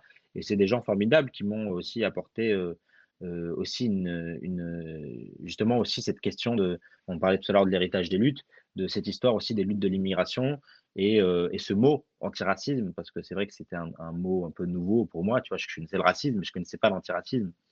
Euh, et donc, euh, je m'approprie un peu ce mot, j'essaie de le comprendre, j'essaie d'en comprendre la teneur, l'histoire, et, et, donc, c'était un, un, élément de, tu vois, de, d'analyse et, de compréhension aussi de, la situation dans laquelle j'étais qui me manquait. Et donc, c'est aussi en ça que là, je dis la génération Adama, c'est aussi toute une prise de conscience euh, et, ensuite, à la génération Adama, la génération 2020. Euh, en, réalité, avec tous les gens qui sont sortis euh, pour les grandes manifestations devant le tribunal, sur la place de la République après la mort de George Floyd et après la tentative de non-lieu sur l'affaire Adama Traoré, où tu as tout un tas de jeunes qui sont sortis pour la première fois manifester et ils sont sortis manifester en fait sur une question juste de, dignité, de, dignité humaine, de droit à la vie, de, choses aussi simples que des revendications d'égalité, quoi. De dire que on veut pas être traité euh, de façon euh, différente, on veut être traité de la même façon que les autres, pas moins, bien. On veut avoir le, on veut avoir, euh, il n'y a pas de peine de mort, c'est fini la peine de mort dans ce pays. On n'a pas à mourir dans un simple contrôle de police simplement parce que l'on est noir ou parce qu'on est arabe ou parce qu'on est zigane ou parce que à, propos, à, propos, à, propos, excuse-moi, euh, jeudi, il y aura des gens euh, de hum, les éditions du bout de la ville, qui, euh, dont le titre s'appelle La peine de mort n'a pas été abolie en France sur les morts en prison, car il y a des morts en prison. Euh, dont on ne parle jamais. Et jeudi matin, à ta place, euh, ils seront là. Euh, l'édition L'Envolée et le bout de la ville viendront parler de, ça.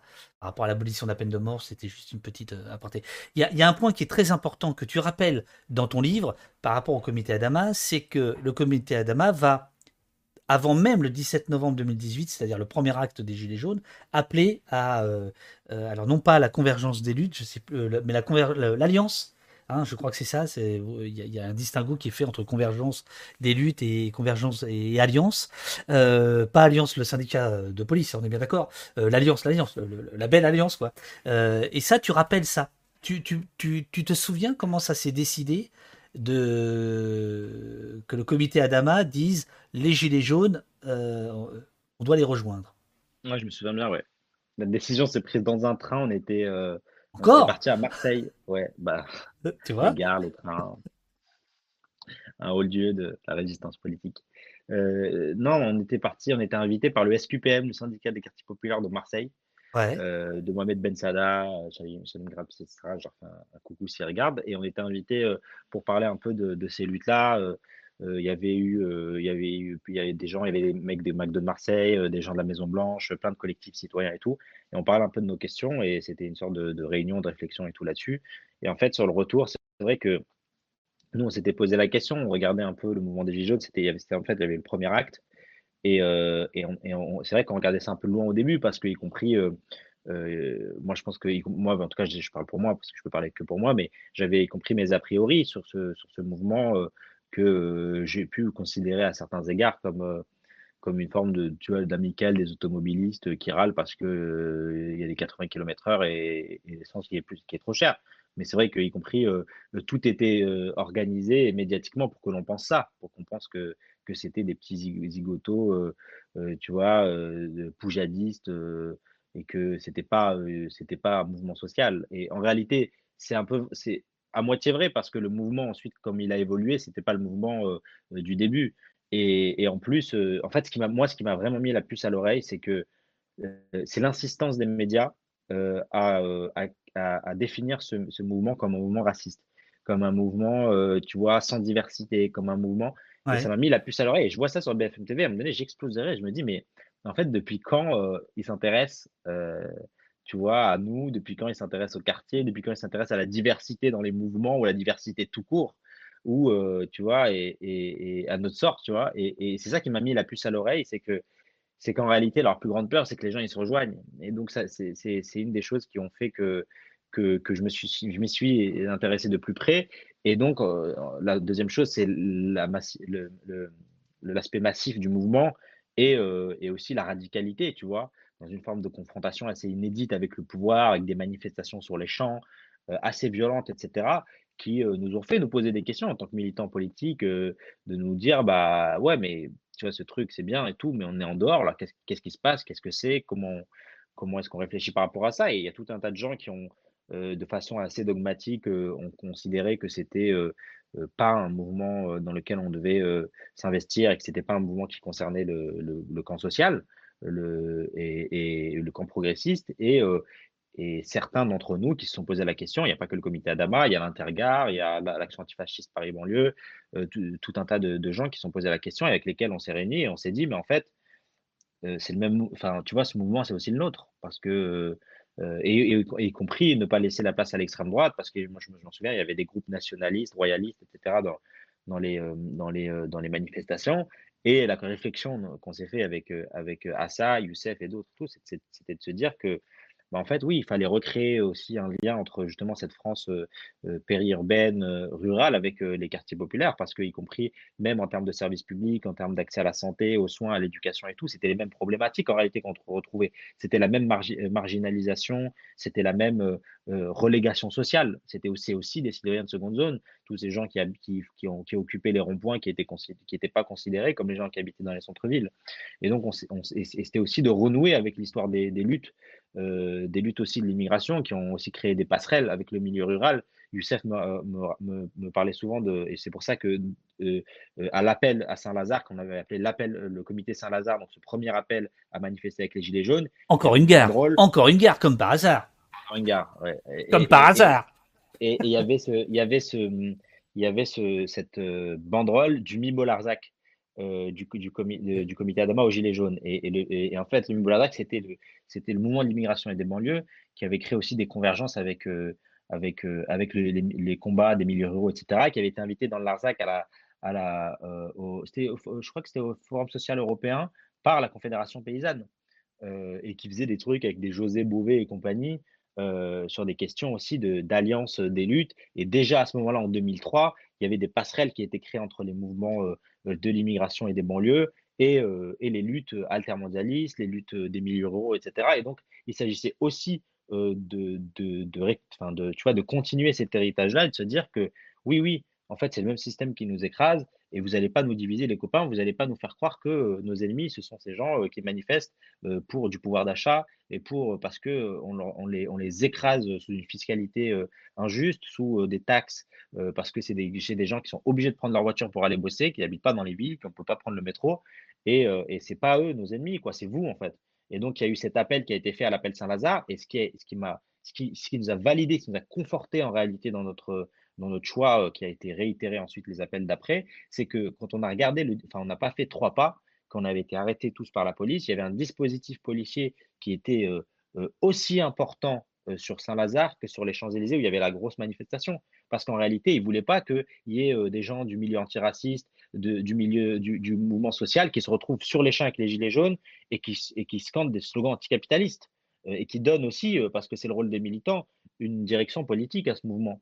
Et, donc, c'est là, là aussi qu'on a, compris que l'importance de, notre présence ici et la peur en réalité du pouvoir que, que, tous ces gens se rencontrent. Quoi. Je, suis obligé de cavaler. Je suis obligé de cavaler. Il y a une tuile qui t'arrive le 23 avril 2018 à Tolbiac. Tu y reviens largement, je peux citer, c'est page 61. Donc c'est la fac de Tolbiac et tu vas annoncer, à ce moment-là, tu es, tu es entre le militantisme et un peu le journalisme. Hein. Tu, tu, tu aussi, non, pas vraiment encore. tu, tu deviens un formateur. J'accélère un peu, j'accélère un peu. donc, un peu. non mais justement, j'y reviens. On comprend que, alors, donc, et donc tu vas transmettre une information avec d'autres qui va s'avérer fausse. La mort d'un manifestant forcé par les flics. En fait, ça n'a pas. Ça encore, encore Alors vas-y. Pas très exact. Euh, en gros, euh, donc on est euh, pendant le mouvement contre la sélection de l'université.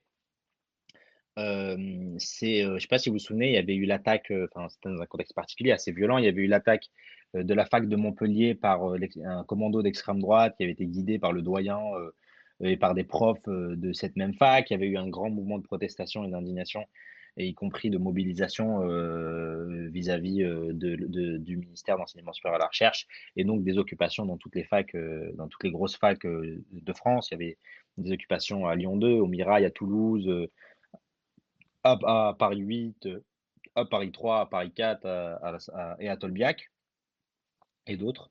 et donc, il y avait ce mouvement, donc ces occupations et tout, et donc c'était des occupations qui avaient duré un certain nombre de temps, tu vois, et qui étaient particulièrement, il y avait une répression qui était particulièrement violente dans les manifestations, il y avait des tentatives d'évacuation, donc, et je ne sais pas si vous voyez un peu le principe d'une occupation, mais il faut tenir la garde, tu vois, il faut garder, enfin, c'est toute une organisation, toute une logistique, parce que, y compris, tu as la menace d'une expulsion, tu as les menaces des fachos, parce que les fachos venaient aussi à Tolbiac faire des expéditions punitives, et il se trouve que le jour de l'expulsion, dans, vers 4h, 5h du matin, il y a eu une violence policière et dans les témoignages qui revenaient, il y a eu une, information qui, était parvenue aux camarades, qui était celle de, d'un gars qui était tombé en se faisant courser par un flic et qui s'était fait mal, si ce n'était inconscient. Et, donc, cette information a commencé à circuler, a été relayée dans des médias, y compris des, des vrais médias, quoi, des médias comme Marianne et compagnie.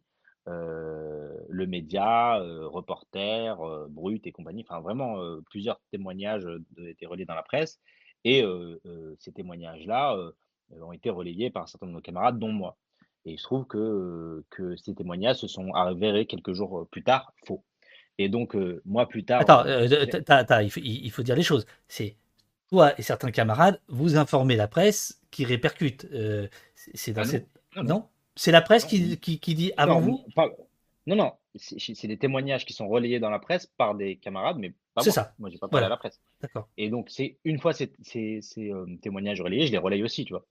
Euh, et donc, il s'avère que ça devient faux ensuite. Enfin, ça devient faux, ça n'a jamais été vrai. Euh, et, et, donc, on, nous l'a repro enfin, reproché collectivement. Et ensuite, quelques, mois, enfin, quelques jours plus tard, je filme Place de la Contrescarpe, Attends. Benalla. Attends, Attends, attends, attends. si, c'est ça qui se passe. On me le reproche pas tout de suite parce que je suis personne et que je suis pas à l'origine du truc. On me le reproche Alors, ensuite. Ok, ok. Si tu veux, tu, peux y aller. non, parce que, parce que je trouve euh, ce que tu écris sur, euh, dans, ton livre, euh, c'est la meilleure défense. mais je vais y revenir. D'accord. Très bien. Non, je, commence à connaître le boaf. Vas-y. Je... Et, et, et, donc, quelques jours plus tard, je filme. Donc, j'ai Alexandre Benalla. En juillet 2016, l'affaire éclate. Je suis très exposé médiatiquement. Et à ce moment-là, pour expliquer que finalement ce truc de Benalla, c'est un faux truc, on va ressortir un tweet à l'époque où j'avais relayé un témoignage qui s'était avéré faux en disant Regardez, c'est Nito Tolbiac. Et donc, tous les fachos, les macronistes, les bots, les machins s'étaient mis euh, à fond sur le truc. Et d'où le truc de le truc de Tolbiac vient de Tara. Mais en vrai, pas du tout. Moi, j'ai juste, comme d'autres, euh, relayé le truc, mais c'est devenu Tara parce que un mensonge répété mille fois euh, voilà, devient une vérité. Et donc, il s'est on a, et donc, d'où l'intoxication de plein de gens et veux que tu peux pas répondre à chaque fois et revenir à chaque fois dessus, c'est fatigant. D'où David Dufresne qui nous fait une fausse nouvelle en direct en, disant que c'est un truc de mort à Tolbiac, ce qui n'a jamais été le cas et personne n'a jamais dit le, personne ne l'a jamais dit en réalité. donc tout le monde a été en réalité un peu intoxiqué doublement par d'une part ce faux témoignage et ensuite toute la propagande derrière pour délégitimer le mouvement et ça a été un truc très compliqué. Et pour sortir de ça, il aura fallu des années et des années d'explications euh, voilà. Mais, mais, mais, euh, donc, ça, a été une leçon, ça a été une leçon. Voilà. Et l'honnêteté commande de te dire que moi, je t'ai toujours euh, incité à expliquer les choses. C'est pour ça que je te provoque et c'est pour ça que tu peux le dire ici. Et c'est pour ça aussi, je pense, que tu l'écris là. Ah, tu dis mais lisez dans le livre, c'est intéressant. Lisez dans le livre, c'est intéressant. Parce Cette affaire de Tolbiac est une leçon pour moi. Ce que je ressens d'abord est un mélange de regret et de culpabilité d'avoir causé du tort au mouvement. Ça, c'est pas 61, je continue. Mouvement étudiant puis plus tard, un sentiment d'injustice. Je me suis fait le relais d'un faux témoignage, certes, mais j'ai été trompé et je m'en suis excusé expliqué des dizaines de fois. Et par la suite, tu vas expliquer que c'est justement ça qui va te mettre au journalisme. C'est-à-dire que c'est le fait de ne pas avoir vérifié l'information qui va euh, te transformer en journaliste en te disant merde. Euh, c'est là que je vois la, c'est là que je vois aussi euh, la différence entre une démarche politique militante simple et une démarche journalistique qui, peut être engagée et, c'est le cas. Mais, mais, mais aussi de considérer que, que même si on a toutes les raisons de croire euh, à, euh, à, quelque chose, même si toutes nos expériences et euh, la situation et dans le contexte dans lequel on se trouve nous poussent à penser cette chose-là et, penser que cette chose-là est vraie, eh bien, on ne peut pas le diffuser tant qu'on n'a pas, tant qu'on l'a pas recoupé, tant qu'on n'a pas revérifié et revérifié avant de diffuser une information. Et c'est à ce moment-là que je décide de systématiquement filmer parce que en fait, quand on filme euh, une image, euh, on ne peut pas la contredire. Avec une, avec une difficulté, avec une difficulté par rapport à ça, euh, c'est que toi, tu es et, dans la génération du live, du direct, et donc il y a aussi parfois cette complicité, cette oui complicité, mais cette complication plus exactement entre la vérification, le, le, direct, etc. D'ailleurs. mais je fais pas de direct moi. Et tu en fais assez peu en réalité je fais pas de direct, mais, mais, mais pour le coup, euh, ce que je disais, c'est que euh, donc une image, on ne peut pas euh, la contredire, tu vois, et donc ça m'a renforcé dans l'idée que en réalité, mon médium et le truc avec lequel je devais travailler, en tout cas au début, c'était l'image, c'était filmer avec mon téléphone, c'était capturer voilà ces instants. Et c'est vrai qu'il y a plein de camarades à ce moment-là qui m'ont dit mets-toi au vert, c'est compliqué, c'est machin, etc. Parce qu'il y avait toute cette polémique. Et en fait, je dis non, moi je vais continuer à, à filmer, etc. Et en fait, juste quelques jours plus tard après Tolbiac, 1er mai 2018, place à Contrescarpe, je sors mon téléphone et je filme Alexandre Benalla. Alors, ça me permet, ça me permet euh, ceci. Donc là, ici, il y a ton tweet. Hein, 1er euh, mai 2018. Euh, je ne sais pas si tu le vois dans le, retour. Donc, ce sont des images qui ont fait le tour du monde, que tout le monde connaît.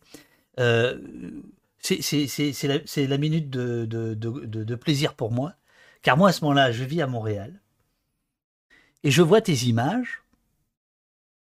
Et euh, je ne sais pas du tout que personne ne sait qu'il s'appelle Alexandre Benalla, mais je trouve quand même euh, que c'est un peu bizarre ce que ce flic fait, puisque je le prends pour un flic comme toi, comme tout le monde, on le prend pour un flic. Mais nous ne sommes pas très nombreux. Et d'ailleurs, tu le racontes dans ton livre, à considérer quand même que ce que ce mec fait n'est pas à faire. Hein. Et donc, juste, juste pour la petite histoire, allô la préfecture de police, point d'interrogation, vous faites quoi, point d'interrogation? On est à ce moment-là, le 1er mai 2018, c'est six mois, allô Place Beauvau, et en fait, c'est pratiquement la genèse d'allô Place Beauvau. Ce qui fait qu'effectivement, on a tous les deux une sorte de solidarité de bivouac qu'on ne pourra jamais nous enlever. euh, voilà, mais on est là pour t'écouter, et page, euh, page 69, tu racontes ce truc que je trouve absolument délicieux.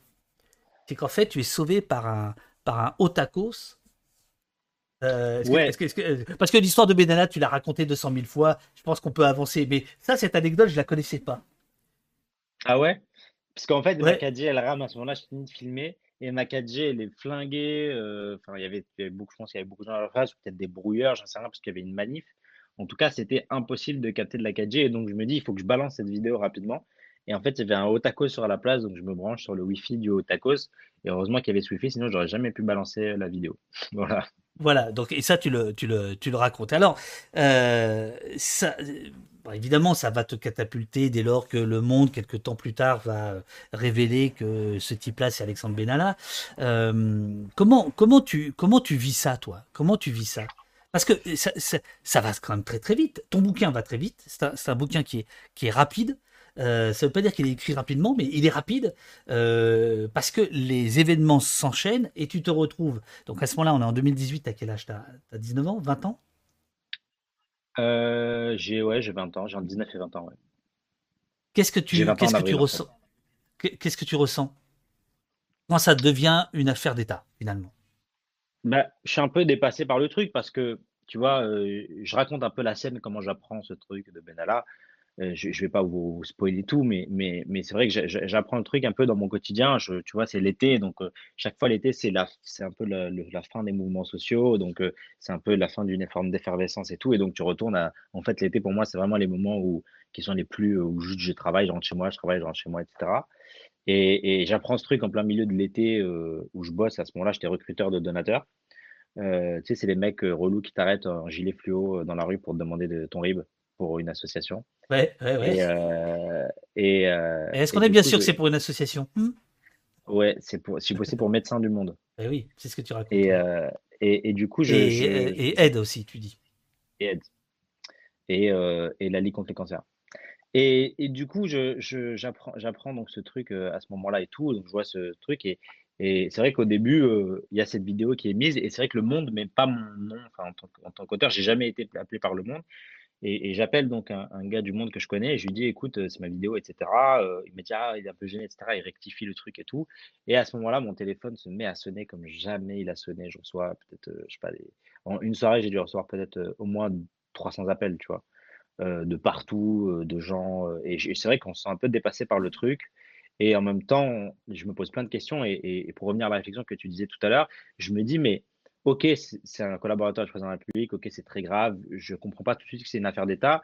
Mais je me dis, pourquoi il y a deux mois et demi, quand j'ai posté cette vidéo, ça n'a euh, fait chier personne. Que, en fait, juste un simple policier, en fait, en réalité, puisse taper euh, des gens impunément sans que ça crée de scandale. Pour moi, en fait, le scandale de base, c'est que ce gars a été frappé, en fait.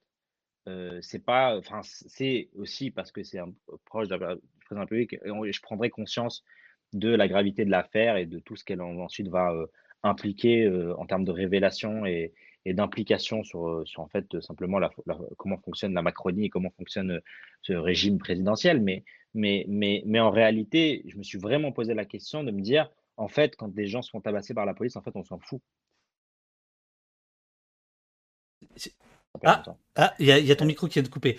oui. désolé. Désolé, j'avais un appel en même temps. Et en fait, je suis sur mon Mac, donc je reçois les appels sur le Mac. Et qui t'appelle? Euh, hmm? Je sais pas. C'est Darmanin ou quoi? C'était un numéro inconnu. Ah bah tiens. Euh, et, et, c'était peut-être le poste de police le vrai. Et, du coup, je, me dis, euh, en fait, tu vois, Benalla, quand il choisit de frapper cette personne, il se déguise en policier il choisit l'uniforme de policier, il ne choisit pas l'uniforme de, pompier, il ne choisit pas un uniforme euh, d'ambulancier, il choisit un uniforme de policier parce que l'uniforme de policier nous permet cette impunité. Cette impunité médiatique, cette impunité politique, cette impunité juridique qui fait qu'on peut taper quelqu'un place à la contrescarpe sans que rien ne se passe. On peut tabasser deux personnes sans qu'on vienne nous chercher et on vienne nous demander des comptes. Et, cette, question euh, te, taraude évidemment. Euh, c'est à ce moment-là que tu vas évidemment être mis sur le devant de la scène, la scène euh, publique. Et tu, écris page, page 111 que donc tu vas être tabassé à ton tour plus tard dans une autre affaire et qu'il va y avoir une mobilisation. Et tu dis, quand j'ai été frappé par un policier, cela a fait les titres des journaux, des ONG, des syndicats, des personnalités ont manifesté leur soutien. Mais quand on est sans papier, qui se soucie de nous?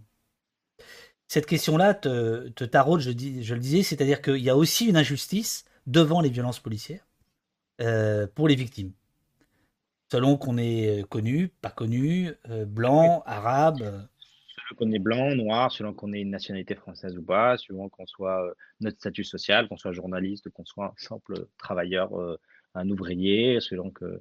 évidemment, tu vois, et ça je le comprends parce que je, je l'ai d'abord vécu, cette injustice pour ensuite être clairvoyant sur le fait que quand moi je me fais frapper par la police, c'est pas du tout la même réaction mmh, quand c'est un sans-papier qui se fait taper dans une manif. et il y a beaucoup plus de soutien d'ONG, de, des syndicats, de machin quand c'est moi qui me fais arrêter que quand c'est un militant lambda qui se fait arrêter dans une manifestation. Tu vois? Et ça, je le sais et je le vois. Et c'est aussi la raison pour laquelle il faut, il faut sans cesse être vigilant et raconter aussi il racontait aussi ça. Je raconte ce truc de Chronopost parce que je me fais frapper dans cette manifestation, je me fais déboîter l'épaule. Encore aujourd'hui, j'ai mal et je dois me faire opérer, tu vois. Et je suis encore en procédure judiciaire. Ça fait, ça va faire trois ans presque que je suis en procédure judiciaire.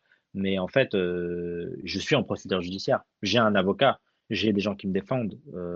et ça, c'est pas, c'est un luxe, tu vois. C'est pas, tout le monde n'a pas cette chance-là, tu vois. Il faut aussi, il faut aussi raconter que, que, que tout le monde ne peut pas, enfin, tu vois, que tout le monde n'est pas défendu de la même manière, tu vois. Page 108, tu racontes un tract d'Alliance. le syndicat Alliance 94 sort un tract sur lequel je suis, donc toi, tu as représenté en chien avec de la bave. Ils ont inscrit en majuscule ce slogan flatteur Taabouafs à la rage. Pourquoi je, pourquoi je parle de ça? C'est parce que tu vas te retrouver face aux délégués nationaux. Les policiers me disent Vous arrêtez. Ah, merde, attends, ah, c'est con. Euh, je, les policiers. Je, vais le mettre, voilà, voilà, je vais le mettre. Toi, tu auras, tu auras pas le son, le malheureusement. Euh, donc, je reprends, je reprends les choses. Le syndicat Alliance te représente euh, donc comme un chien baveux en disant que tu as la rage.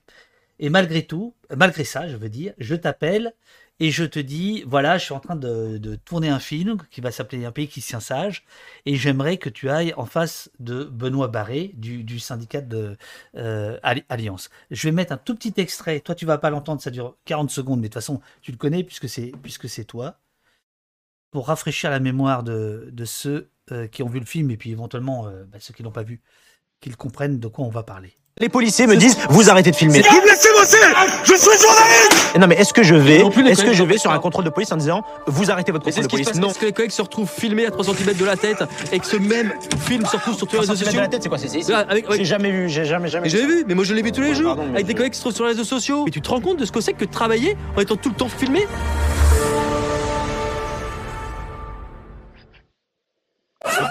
voilà, donc ça c'est voilà, ça c'est une scène, enfin c'est un petit extrait, euh, et il y a, y a la fameuse scène, euh, je dis fameuse parce que encore l'autre jour, vendredi, j'étais à Brest euh, présenter le film et on m'en a reparlé. Mais ce, mais ce jeune tas, alors comment est-il? Mais, est-ce qu'il est, est-ce qu'il est aussi beau qu'à l'écran? Enfin, connerie.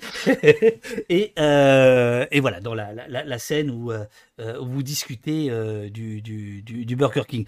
Euh, je n'ai jamais eu l'occasion de, te poser la question, je le fais parce qu'il y a du monde. Euh, qu'est-ce qui t'a fait accepter finalement d'aller discuter avec ce policier dont le syndicat venait de euh, publier ce tract dégueulasse? Je, je, je me souviens plus si je savais quel, quel syndicat c'était. Je savais quel syndicat c'était? Ah oui, oui, oui. je crois que c'est le moment de vérité auquel déjà on a eu droit, tu vois. Parce que souvent, euh, on est dans des dispositifs, euh, tu vois, dans les médias, dans des dispositifs assez piégeux, euh, qui sont déjà, voilà, la configuration est faite pour que tu perdes la discussion, pour que tu ne puisses pas aller jusqu'au bout du truc. Et là, c'est vrai qu'on a un face à face, surtout sur la base, qui est ce que j'ai trouvé en vérité la configuration de ton film, qui est vraiment très, très, très intéressante. on parle sur la base, sur la base d'images sur la base d'images qu'on a tournées nous-mêmes, euh, qui représentent euh, exactement euh, ce qu'on reproche à ces policiers. à partir du moment où tu discutes sur une base factuelle d'images où il y a évidemment des, violences illégitimes qui sont commises, à partir de là, on peut avoir réellement une discussion dont on va sortir quelque chose, en tout cas pour nous. Et, c'était ce moment de vérité auquel on a eu droit parce que j'ai pu insister, peut-être qu'on le voit, on le, voit, parce que souvent quand euh, je, on, sort des projections du film, les gens me disent merci de ne pas avoir lâché et de lui avoir la fait lâcher parce qu'on ne voit pas la scène, mais la scène en fait qui revient, dont on parle souvent, c'est c'est le, gars qui commence à dire non, mais l'image du Burger King, il n'y a rien, etc. Et là, je lui dis mais non, là, ce que tu vois là, là c'est normal ou pas? Et le mec, il dit oui, mais non, mes trucs. Je dis non, non, non, là, ce qu'il y a ici, ce que tu vois là, c'est normal ou pas? Et tu vois, je peux sur un plateau de télévision, c'est pas possible de faire ça. Et j'insiste, et, ça, dure un petit moment quand même, la, la, séquence.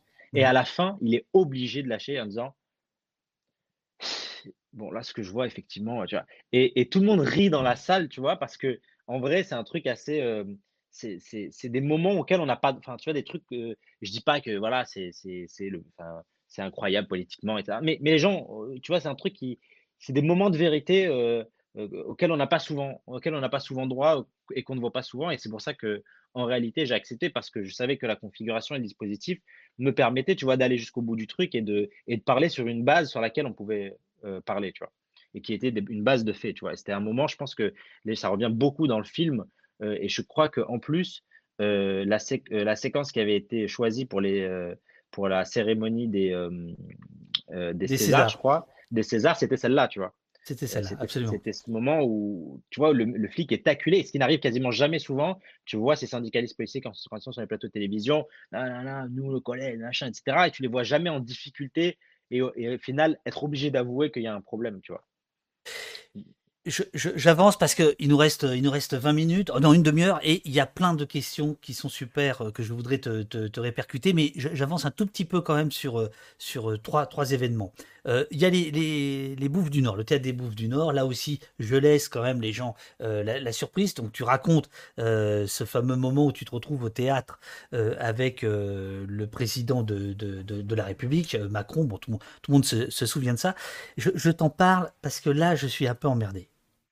Là, je suis un peu emmerdé. Parce que tu nous expliques que quand euh, tu pars euh, au Bouffe du Nord parce que tu as l'information, tu écoutes Véronique Sanson dans, ton, euh, dans tes AirPods. plus tard, quand tu es dans un comico, un cellule de, de, de, de garde à vue, tu chantes à, à tue-tête Dalida Jodassin. Non mais c'est quoi, c'est quoi ces goûts de chiottes là? non, mais oui, tu es français, tu es français, mais je trouve ça drôle. Ah non, mais j'ai adoré ça. J'adore Véronique Sanson. Ouais, ça, c'est bizarre. France Gall, Claude Barzotti, Serge Reggiani, euh, euh, ce que tu veux, Joe Dassin. Euh, et, parce qu'en fait, mon daron écoutait ça dans la voiture tout le temps. et on était souvent en voiture avec mon daron. Et il mettait tout le temps, tout le temps ces musiques. Elles sont restées, tu vois, c'est un peu ce que, ce que m'a transmis un peu mon daron. Et, et j'adore, enfin la, chanson française, j'écoute, je, kiffe. j'adore le karaoké. Dans toutes les soirées, je nique l'ambiance en mettant des musiques, en mettant du balavoine, tu vois. et je sais pas, j'aime bien. C'est resté. Et, c'est vrai que je me délectais du visage des policiers en garde à vue quand je faisais le jukebox du Globo. Donc, quand je faisais le, tout le répertoire des chansons françaises et je regardais leur tronche et ça me faisait vraiment rire, donc je continuais. Et ouais, c'est mon petit truc, quoi. Entre Dinos et Véronique Sanson. Et je ne comprends pas, le, le, chat t'applaudit, enfin je sais pas, euh, qu'est-ce que c'est que ce bordel? Non mais bon, moi ça m'a beaucoup fait rire de t'imaginer en train de, de chanter euh, sur les Champs-Élysées, j'imagine, euh, aux, policiers quand, quand tu es dans ta cellule. mais bon, la Véronique Sanson, là, t'abuses. Bon, un point important dans, dans le... Ah, Chanson sur ma drôle de vie, c'est exceptionnel. Ah, le, le, chat est... Et en fait, tu es beaucoup plus français que moi. Hein. Sûrement. Sûrement. tu vois? Pourtant, je suis né, euh, je suis à Paris, moi, tu vois. Comme quoi, tout ça. Avec hein. mon petit croissant au beurre. Eh ben, très bien, très bien, cher ami. Alors, il euh, y, a, y, a, un moment important dont, dont tu parles longuement aussi, euh, c'est la, la, la, loi sécurité globale, puisque tu es un des artisans euh, de, de, de, ce mouvement, notamment tu es, tu es, tu es le, monsieur propagande, on peut dire. Hein, ah, c'est toi qui vas aller voir les graphistes, etc. Instagram, tatati, tatater. Bon voilà, tu parles beaucoup de, tu parles beaucoup de ça, et tu parles notamment d'une réunion importante qui va avoir lieu euh, place Beauvau. Donc tu vas te retrouver face à Darmanin. Euh, je suis témoin oculaire puisque j'assiste là aussi, moi, en, tant que représentant de la Société des réalisateurs de, films.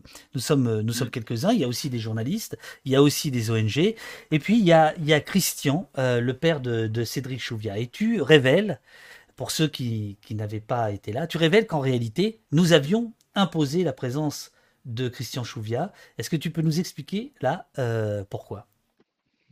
Bah en fait, euh, mais si, tu veux, je peux continuer. Si tu veux euh, finir ta bouchée, je peux continuer à parler hein, le temps que tu finisses ta bouchée. parce ça j'ai fini.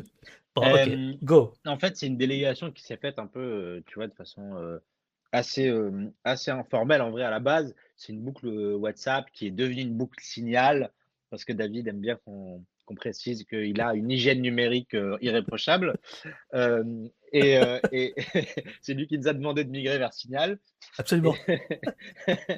Et, du coup, c'est plein de de gens au début, de bonne volonté, de gens, dans des orgas, dans des trucs, à la Quadrature du Net, Amnesty et cetera, qui étaient sur la boucle, qui ajoutaient un tel et un tel et puis c'est devenu une boucle d'orgas, de coordination, d'organisation. Il y avait plus je crois plus de 64 organisations et donc cette organisation a décidé de créer une délégation de, former une délégation euh, qui était un peu représentative parce que c'était pas qu'un truc de syndicat de journalistes ou d'associations de, défense des droits humains ou des libertés publiques. Il y avait vraiment des comités de familles de victimes. Euh, euh, c'était voilà un truc assez large, des associations antiracistes, etc. Et donc, il y a cette délégation qui s'est montée et on s'est dit qu'il fallait absolument que, qu'il y ait des familles de victimes qui soient présentes des de violences policières parce que c'était aussi la question de enfin, une des questions de la loi sécurité globale. Et donc, c'était à, ce moment-là, le, nom du, père de Christian Chouvier est assez vite arrivé. On lui a proposé, il a accepté. Et donc, il faut savoir qu'au début, les équipes de Darmanin avaient refusé euh, tu vois, euh, catégoriquement en disant non, on ne va pas recevoir euh, au ministère le père de Christian Chouviat, le père de, Cédric Chouviat, etc. Mmh. Et, et, donc, ça a été une des conditions en fait de la délégation pour s'y rendre, de dire qu'en fait, s'il n'y avait pas Christian Chouviat, eh bien, personne ne viendrait, y compris les syndicats, y compris les sociétés de journalistes, euh, et qu'il fallait que la délégation voilà, soit la je, je, je, je, restitue juste le, le, moment. Hein. C'est donc euh, euh, la bataille autour de l'article 24 de la loi sécurité globale, celui qui voulait empêcher la diffusion d'images de, de, policiers. En fait, cet article 24, pour certains de la coordination, dont toi comme moi, c'était un cheval de Troie pour abattre toute la, toute la loi, pour les journalistes, pour les représentants des journalistes, c'était surtout cet article-là. Le, point de détail est, terminé. Et donc c'est à ce titre-là que Darmanin euh, est un peu obligé par Macron, en fait, euh, et par le, Premier ministre de l'époque, d'essayer de, calmer le jeu, et donc décide de recevoir cette coordination nationale dont tu, fais partie. Voilà, c'était juste pour, pour, pour restituer. Et en fait, on va se barrer.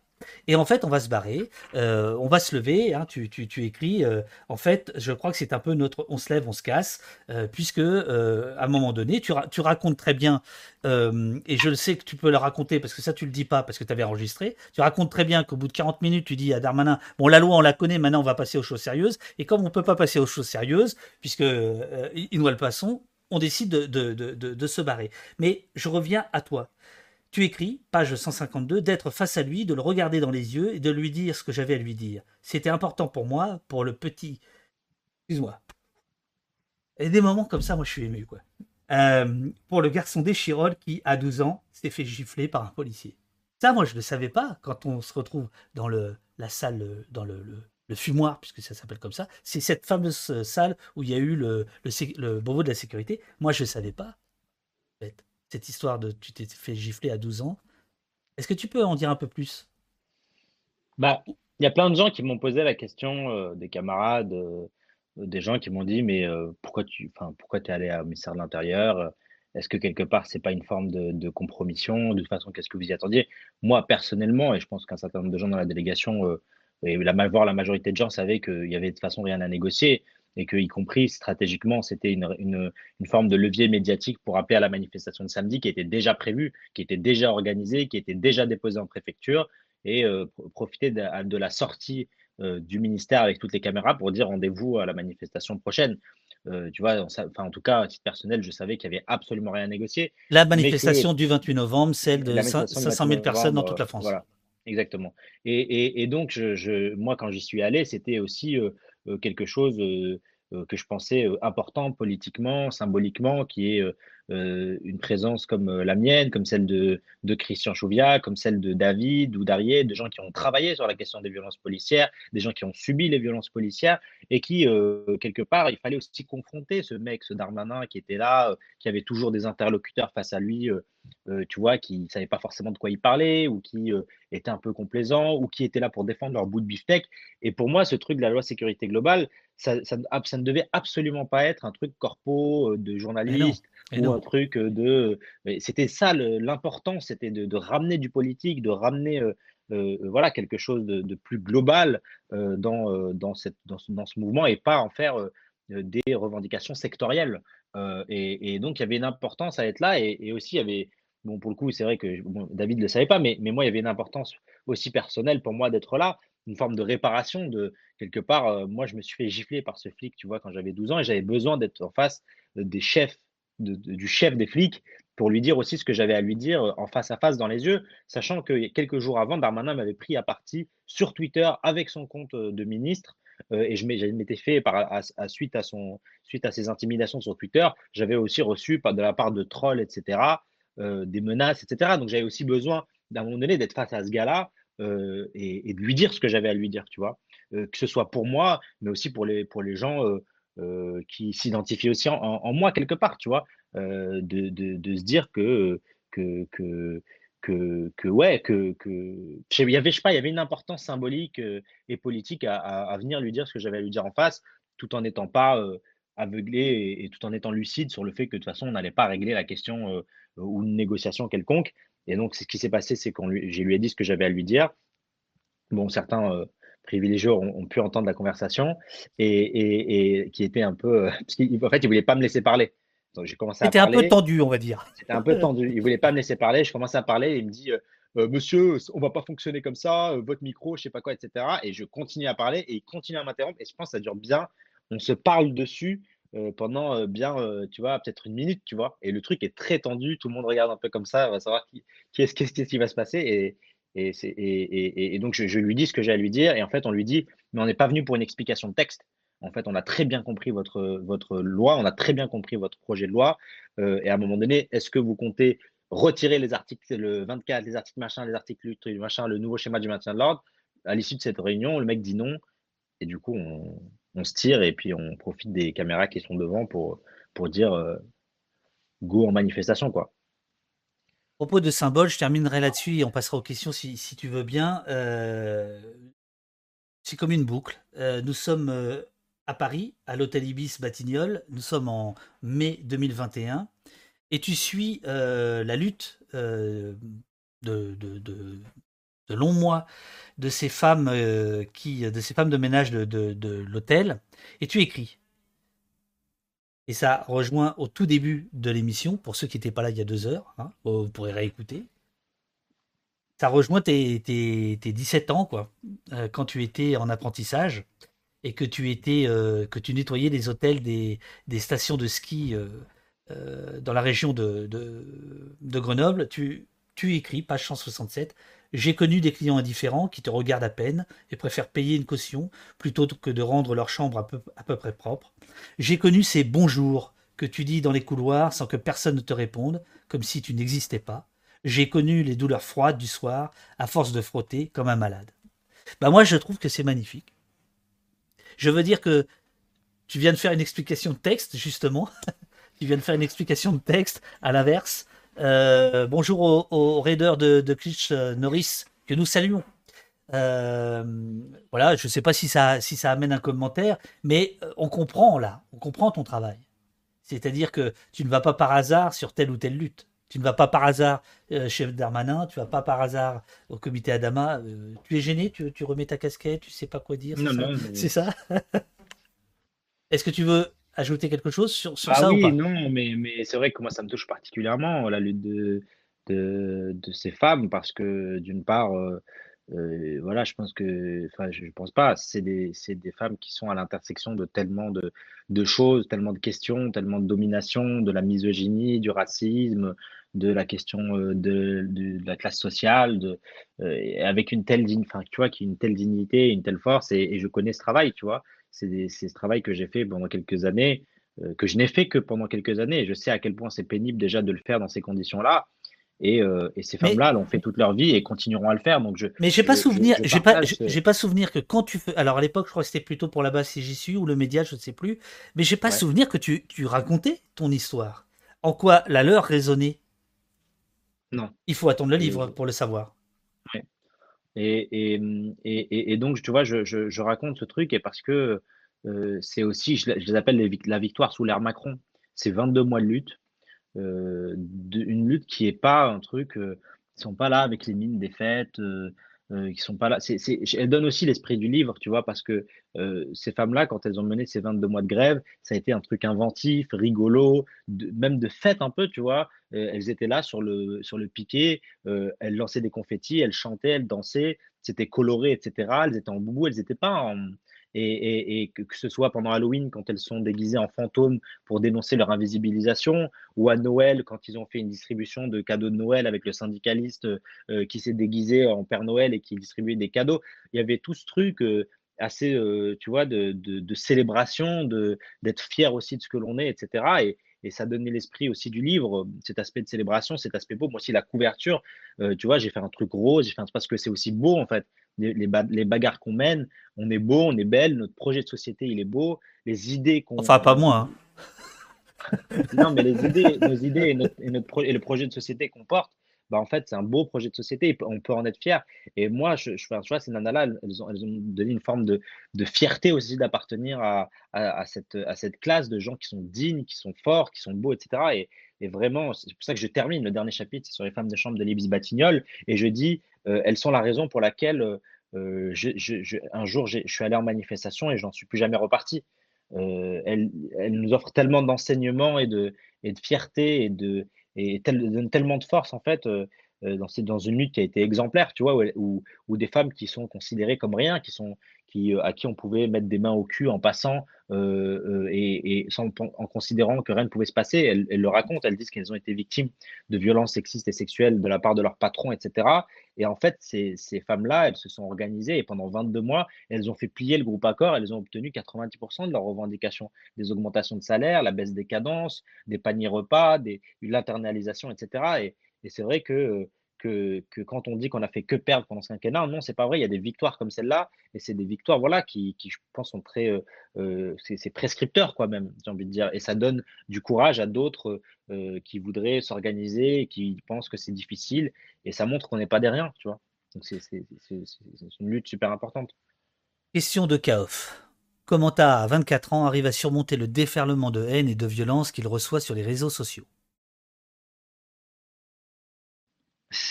Tu sais, j'en parle peu dans le livre euh, parce que, tu vois, quand on mène une bagarre, euh, on donne des coups, on en reçoit. Et je voudrais pas que, en vrai, les baffes qu'on reçoit soient, deviennent le sujet et pas la raison pour laquelle on se bat, tu vois. Euh, évidemment, c'est compliqué. Ah, ça, ça me plaît beaucoup que tu dises ça. Mais alors là, là, je, alors là, bravo. Mais de temps en temps, tu alimentes le truc. C'est-à-dire? Bah, Quand tu es dans une polémique, tu l'alimentes. Tu réponds. Et prend pas. Bah, des fois, je lave, bah, des fois, je lave mon honneur. Enfin, je suis, des fois, je suis accusé quasiment de terrorisme. Euh, pardon, mais quand Raphaël Enthoven explique que je suis un collabo des terroristes et qu'à défaut de tenir l'arme, je leur tiens la porte et je leur indique la cible, je suis obligé de répondre. Je suis obligé de déposer plainte. Je suis obligé de réagir. Quand je me fais harceler par le vieux Nolo euh, qui fait, euh, qui en dirait, s'il fait pas un tweet par semaine sur moi, il crève. Euh, je suis obligé à un moment donné de laver mon honneur parfois. Euh, mais euh, ce que ça raconte, c'est que tous ces gens, en fait, ils ne supportent pas ma simple existence dans le débat politique, dans l'espace public. ils ne supportent pas ce que je représente. J'ai pris à prendre du recul par rapport à toutes ces attaques parce que ces gens-là ne me connaissent pas personnellement, tu vois. Ce qu'ils attaquent, c'est c'est ce que je représente, c'est ce qu'ils mmh projettent de moi, c'est l'idée qu'ils se font de, des, gens, de gens, des gens comme moi, tu vois. Donc j'ai pris, j'ai appris à prendre un peu plus de recul, euh, et y compris sur les insultes, les gens qui me traitent de salbougnoul, de machin, de trucs. C'est pas moi qui les insulte, tu vois. Il faut pas le prendre, enfin je le prends pas, j'essaie de ne pas le prendre personnellement, même si c'est difficile. Mais tu vois, euh, euh, je reçois une quantité d'insultes et de menaces qui est absolument phénoménale. Et pour le coup, euh, moi, on ne plaint pas, on ne met pas sous protection policière, on ne fait pas des sujets pour expliquer à quel point c'est terrible de menacer un jeune journaliste arabe, etc. Mais ça, je l'ai compris parce que ça, je, le comprends parce que, en fait, quand tu mènes une bagarre contre un système et contre des intérêts politiques, contre des intérêts économiques, que, voilà, tu es dans une forme de confrontation, bah, faut pas s'attendre à ce qu'on te fasse des câlins, faut pas s'attendre à ce qu'on te plaigne, faut pas s'attendre à ce qu'on s'attendrisse et qu'on et qu'on dise oh là là, le pauvre, etc. Et j'ai pas envie, encore une fois, que le sujet, ça devienne oh là là, le pauvre Bouaf, n'est pas la raison pour laquelle je me bats, tu vois, parce qu'on se prend tous des, des on se prend tous des beignes, on se prend tous des coups, et, et, je le dis encore une fois, je suis privilégié par rapport à d'autres. J'ai beau me faire harceler et compagnie, moi, quand j'ai un problème, eh ben, j'ai un avocat derrière qui me soutient, j'ai des associations, j'ai des syndicats, j'ai toute la communauté, tous les gens qui sont dans le chat, sur Twitter, etc., qui me soutiennent. il y a des gens qui se font écraser par le système dans l'indifférence la plus absolue. Donc, on va pas, moi, je ne vais pas commencer à me, Tu vois, je, je, c'est vrai que des fois, ça me, fait, ça me fait un peu rire quand il y a eu le tweet là, hier ou avant-hier de Darmanin qui dit à chaque fois qu'un journaliste sera menacé, nous allons appliquer, nous allons retrouver les auteurs et nous allons le protéger, etc. Et j'ai mis, et quand il est menacé par vos policiers, vous comptez faire quoi, tu vois? Ça me fait un peu rire des fois, mais, mais enfin, il y a une bonne raison pour laquelle j'en ai pas, j'en ai pas parlé dans le sujet. J'ai 15 procédures judiciaires en cours.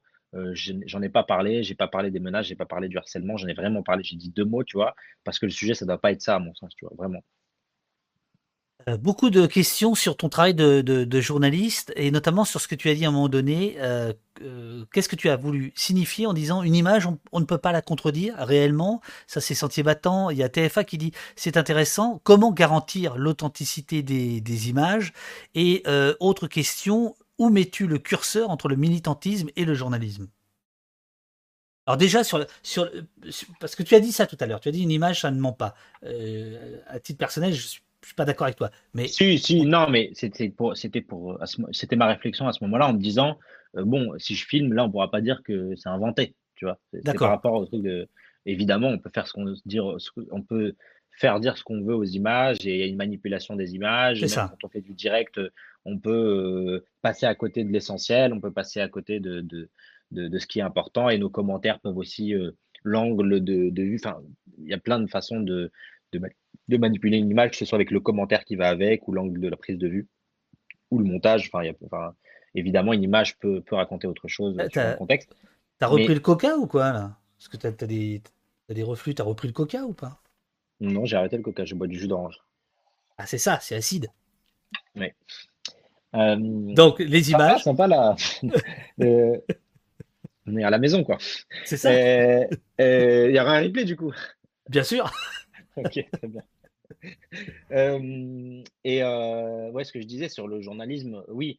La, donc, la première question, c'était sur les images. Non, évidemment, voilà. l'image peut être manipulée. Et, c'était un peu pour. Enfin, dans le contexte à l'époque, j'avais cette réflexion de me dire que j'allais filmer parce que c'est beaucoup plus difficile de dire qu'on a inventé un truc si on l'a filmé. Euh, et ensuite, sur le journalisme militant, le journalisme engagé, je crois que c'est un débat qui est tellement dépassé, qui est tellement naze. À chaque fois qu'il y a quelqu'un qui vient. Tu, abordes la question dans le, tu, abordes la question dans le, dans le bouquin et, je trouve que c'est très convaincant ce que, ce que tu dis.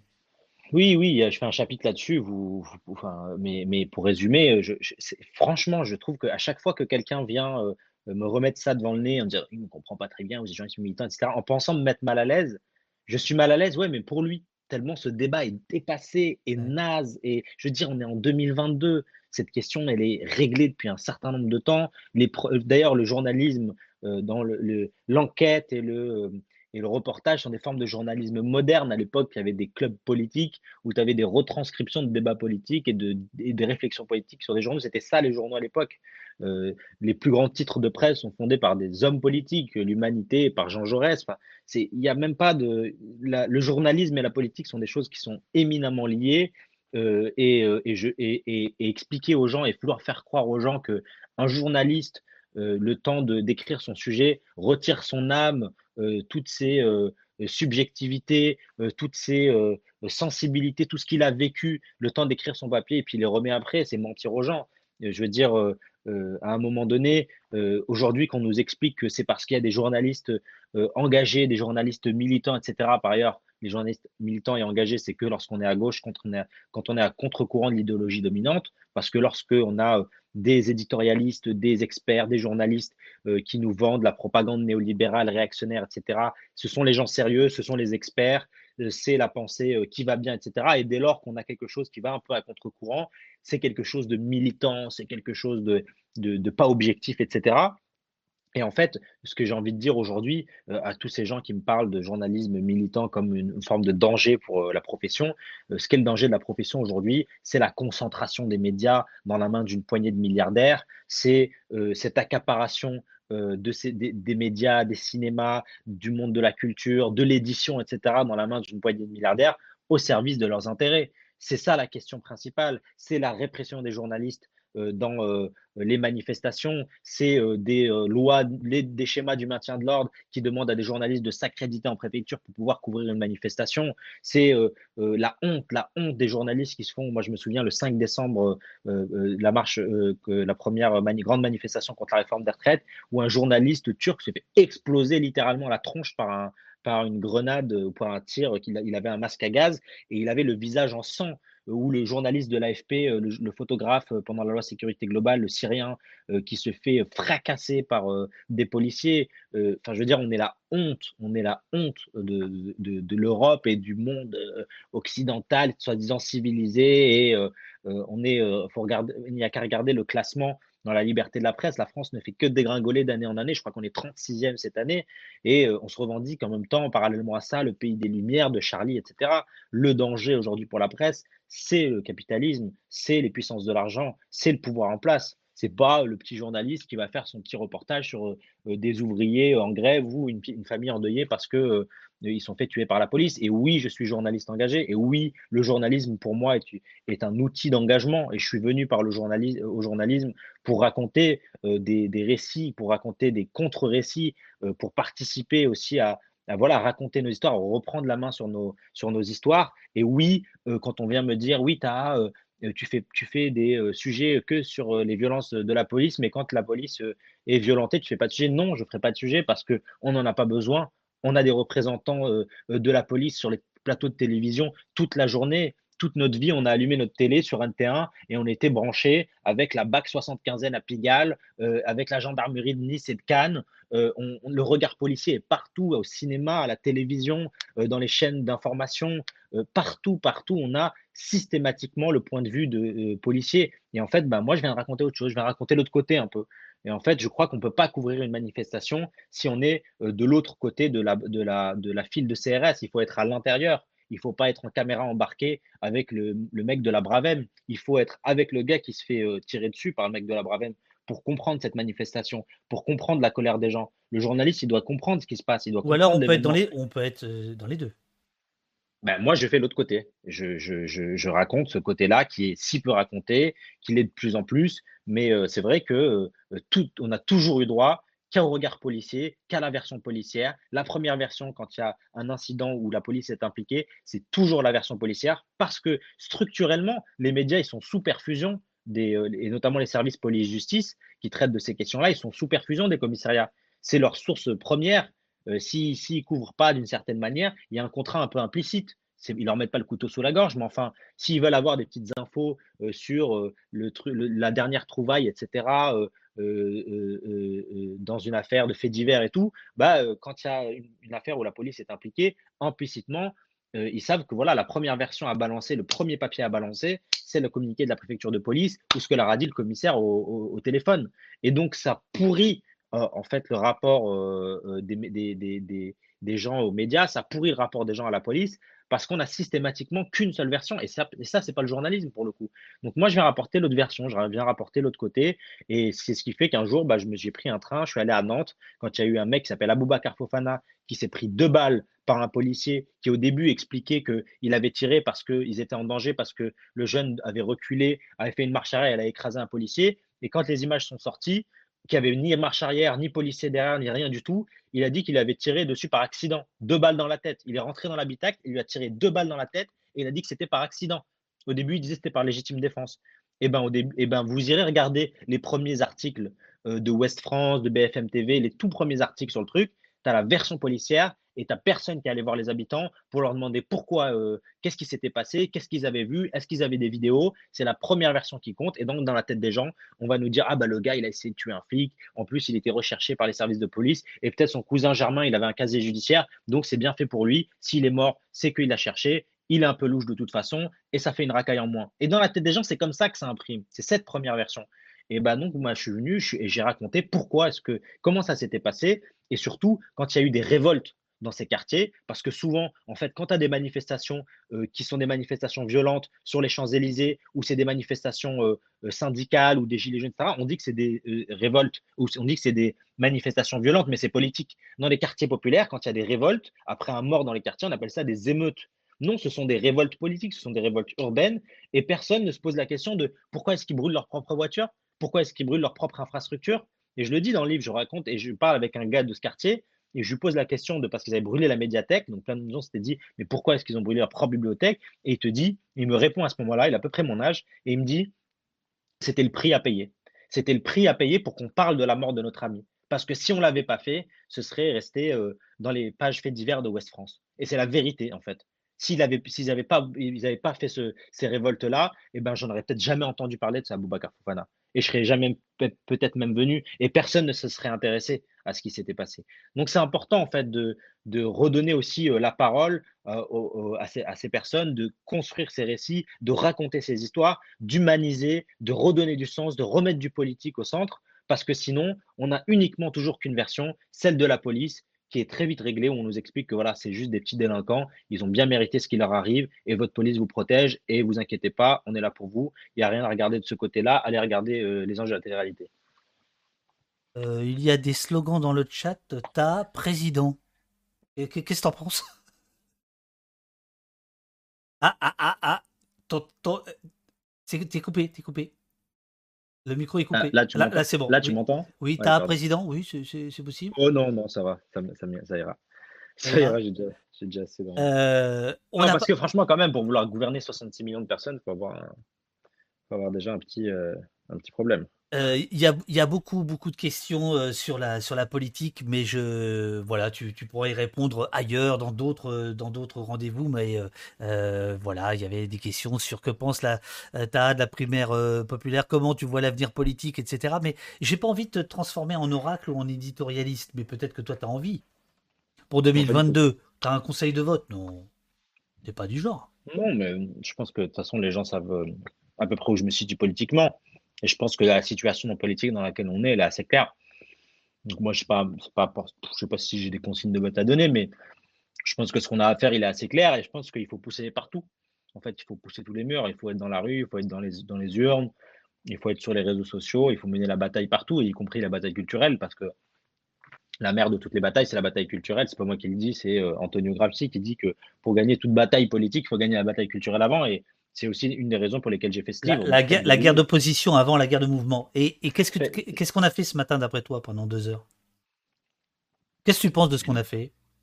Bah, on a discuté, on a participé à réfléchir, on a réfléchi collectivement, on a discuté avec le chat et donc euh, on a apporté une petite pierre à, tout ça. Quoi. Donc c'est pour ça que je dis, il euh, faut pousser partout, il faut faire des livres, il faut faire des films, il faut faire de la musique, il faut faire des Twitch, il faut faire des émissions, il euh, faut faire des manifs, il faut aller voter, il faut aller pousser partout tant qu'on peut et parce que ce qui vient est effrayant et il faut se serrer les coudes. quoi.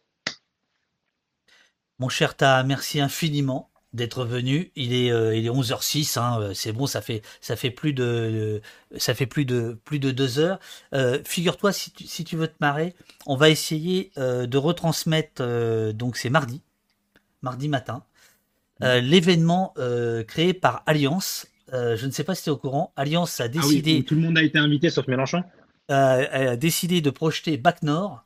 Et ensuite, euh, on entendra Gérald Darmanin, Marine Le Pen, Éric Zemmour, qui, devant le syndicat, vont venir répondre au syndicat de police. Euh, je crois qu'ils font un live, on va le retransmettre. Mais c'est l'événement, ils ont invité tous les candidats de la présidentielle, sauf Mélenchon. Sauf Mélenchon, et ils nous, ont, euh, ils nous expliquent pourquoi. enfin, ils disent qu'ils vont expliquer pourquoi ils n'ont pas invité Mélenchon. Voilà, donc euh, nous continuons notre observation de la chose policière. Merci infiniment pour ce que tu es, pour ce que tu fais. Euh, voilà, je, te l'ai dit, hein, pour moi tu es l'avenir de la France. Ah si, quand même, attends, attends, excuse-moi. Il y a... Y a, bien sûr. Alors bon, il y, a plein de gens qui, te remercient, qui te, qui t'encouragent, etc. dans le, dans le chat, qui s'est très très bien tenu. Je tiens à te remercier. Mais c'est vrai qu'il y a eu des questions. Euh, sur euh, notamment Nat. Euh, non, pardon, c'était pas Nat Gitane, c'était. Bon, bref, autour. si c'était Nat Gitane, est-ce que vous lisez la sociologie qui tente de légitimer la réappropriation du vocabulaire qui vous a valu une condamnation pour injure publique à raison de l'origine? Donc c'est le procès Linda Kebab que tu as perdu et en fait tu as fait appel et Je n'ai pas perdu, je suis encore en appel. tu as- voilà c'est ça donc La procédure est toujours en cours. Mais en fait, je n'en toujours- parle pas dans le livre, c'est intéressant, mais j'en parle pas dans le livre et, et j'aborde pas la question euh, euh, tout de suite, pas parce que, pas parce que j'ai des difficultés, j'ai, c'est assez facile pour moi euh, cette question. On a fait un procès qui s'est très bien déroulé, une première audience qui a duré 10 heures. On a fait citer un certain nombre de témoins, euh, du sociologue, euh, des gens qui ont travaillé sur le racisme, des militants, et on a fait citer cinq Ah, ça a coupé Ouais, pardon, j'ai je- encore reçu un appel. Et on a fait citer cinq policiers noirs et arabes, justement pour, pour euh, faire la démonstration que oui, on peut être policier, arabe, a priori aimer son métier, a priori aimer euh, son pays, si, si, si, si ça veut dire quelque chose, et, euh, et dénoncer les violences policières. Le choix que Linda Kebab ne fait pas, elle fait le choix inverse, c'est-à-dire de mobiliser sa, son origine pour défendre une institution, pour défendre des pratiques euh, euh, policières. Euh, elle le dit elle-même, tu vois, par exemple, chez Jean-Jacques Bourdin, où elle dit euh, Je suis, il n'y a pas de racisme dans la police.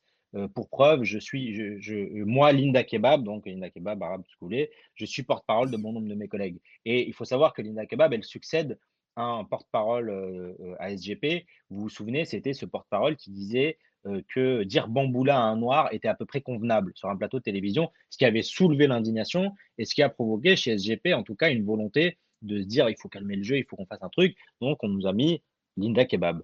Euh, et c'est elle qui mobilise elle-même euh, dans son discours, son origine, pour justifier des, euh, politiques. Et donc, moi, je la place euh, euh, en tant que. Enfin, justement, je lui je lui dénie pas son libre arbitre et euh, son choix, etc. Elle a fait un choix de défendre une institution pour un- son intérêt personnel. Il faut savoir que c'était quand même une militante politique qui a milité pour Mélenchon en 2017, qui, quelques mois plus tard, se- s'est mis à dire le contraire de ce qu'elle disait avant, dès qu'elle a eu son mandat syndical, parce qu'elle a compris que c'était peut-être la belle vie euh, de ne pas pouvoir travailler, d'être sur les plateaux de télévision tous les jours. Et donc, elle a tenu des positions politiques qu'elle doit assumer, parce tant que militante, en tant que, euh, que personnage politique, parce qu'elle donne son avis non seulement sur les conditions de travail, donc syndicat, euh, et le truc, le truc du rôle du syndicaliste sur la police, mais aussi sur des, sujets politiques. Et quand elle va dire à la télévision en tant que syndicaliste policière, et c'est ça, ça sur, quoi j'ai réagi sur Twitter, quand il y a eu la mort de George Floyd aux États-Unis en disant, et les manifestations à Damas en disant, oui, les manifestations à Damas, c'est pas possible, euh, c'est pas du tout la même chose Adama et George Floyd, alors qu'ils sont morts dans les mêmes conditions, c'est-à-dire sous le poids de plusieurs euh, policiers, pour le cas d'Adama Traoré, sous le, poids de plusieurs gendarmes.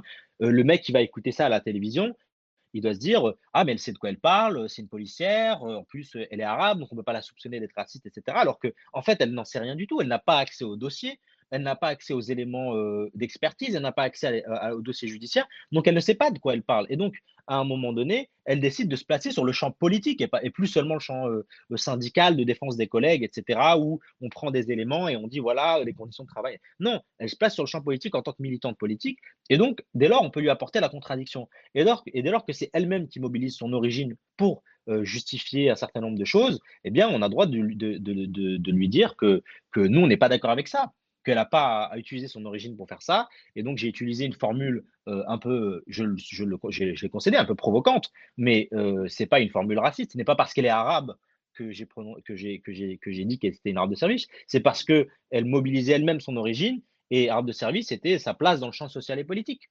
euh, en réalité.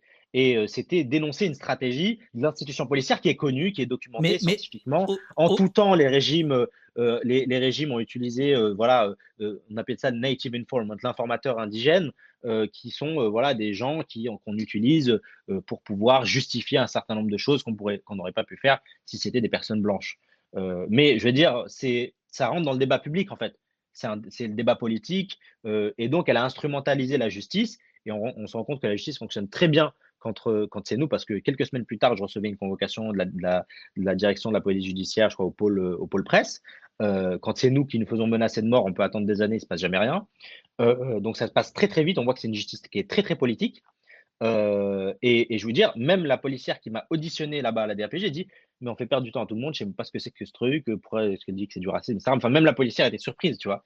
Euh, et donc, on a fait cette audience et qui a duré 10 heures. On a ramené des sociologues, des gens qui ont travaillé sur la question du racisme, particulièrement qui savent ce que c'est, etc.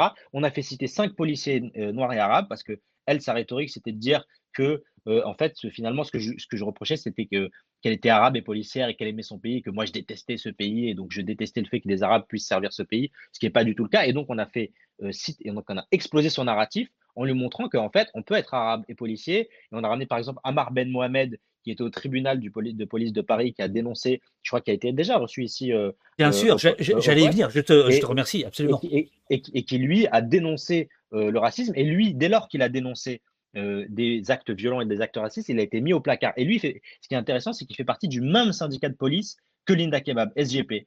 Et, ce qu'il a expliqué à la barre était très intéressant.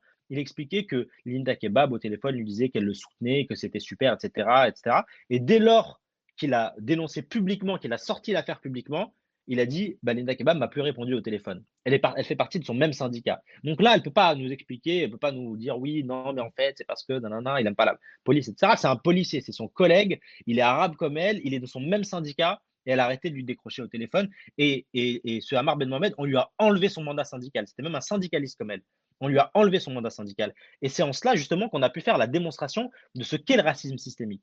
Le racisme systémique n'est pas le racisme systématique. Ça ne veut pas dire que tous les policiers sont racistes, mais ça veut dire que dès lors que, par exemple, euh, on va dénoncer le racisme dans la police, un policier va dénoncer le racisme dans la police, il y a tout un système qui va se mettre en place contre lui. On va lui retirer son arme, on va lui retirer son mandat syndical, on va le silencer, il va avoir des procédures disciplinaires, même des procédures parfois judiciaires, et on va le réduire au silence. Alors que celles et ceux qui, eux, défendent euh, les euh, pratiques douteuses, racistes, etc., eux vont être promus. Et c'est en cela qu'on parle d'un système, d'un racisme systémique.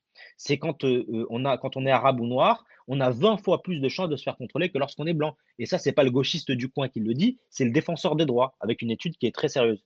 Donc voilà, on a pu faire pendant ce procès-là, et c'est pour ça que je suis très à l'aise avec cette question, euh, le procès justement du racisme dans la police.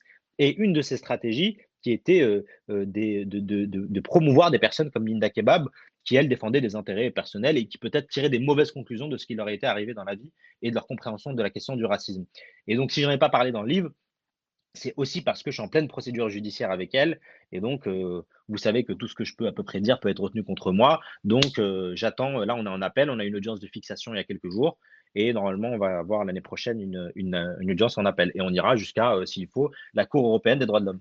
Et vous savez, il y a plein de gens qui m'ont contacté de l'étranger sur cette affaire parce qu'il euh, n'y a qu'en France où tu te dis, il y a un militant antiraciste arabe qui se fait condamner pour, euh, euh, pour propos racistes contre une arabe parce qu'il a dénoncé les stratégies racistes de la police. Mais tu te dis, mais j'ai des gens aux États-Unis qui m'ont appelé, qui m'ont dit, mais il y a vraiment qu'en France que ça peut arriver, mais c'est n'importe quoi, tu vois, genre. Et ça rentre, y compris dans une stratégie de l'extrême droite, de, vous savez, les antiracistes sont les vrais racistes, les antifascistes sont les vrais fascistes, et donc on a des coups de butoir de l'extrême droite, sur y compris même la définition. Donc il y a une guerre des mots de ce qu'est le racisme. Et donc euh, il y a eu, ils ont obtenu il y a quelques années euh, une jurisprudence sur le racisme anti-blanc. Donc on a complètement retourné la question du racisme. C'est plus une question de pouvoir ou de domination, c'est une question juste morale. C'est pour ça que je dis encore une fois, je reviens sur la, sur la, sur la définition politique du racisme. Et donc il y a une bataille, y compris sur les mots. Et aujourd'hui, on voudrait nous expliquer que les racistes sont les arabes, les racistes sont les antiracistes et sont plus vraiment euh, les gens qui traitent, de, qui traitent les autres de bico, qui les matraquent parce qu'ils sont arabes, qui les contrôlent parce qu'ils sont noirs. Euh, et donc, il y a une vraie, vraie importance d'une bataille euh, politique sur cette question. Mon cher Taï, je, me devais de te poser cette question, de, la, reporter. Voilà, tu as, tu as répondu. Merci beaucoup euh, d'avoir passé autant de temps.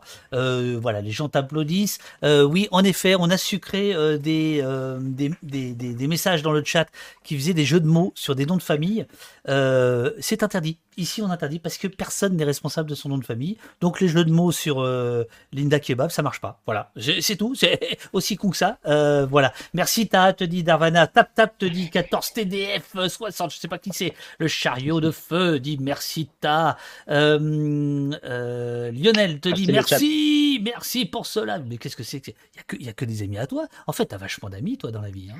Euh, le Tu sais, c'est super, important, David, parce que je disais tout à l'heure sur les plein de menaces et les insultes que je reçois, mais en fait, ce qui rééquilibre et qui fait qu'on peut continuer à avancer, c'est aussi qu'on a qu'on reçoit énormément de soutien et d'amour et tous les messages, en vrai, moi, je les lis, les messages de soutien, etc., et d'amitié.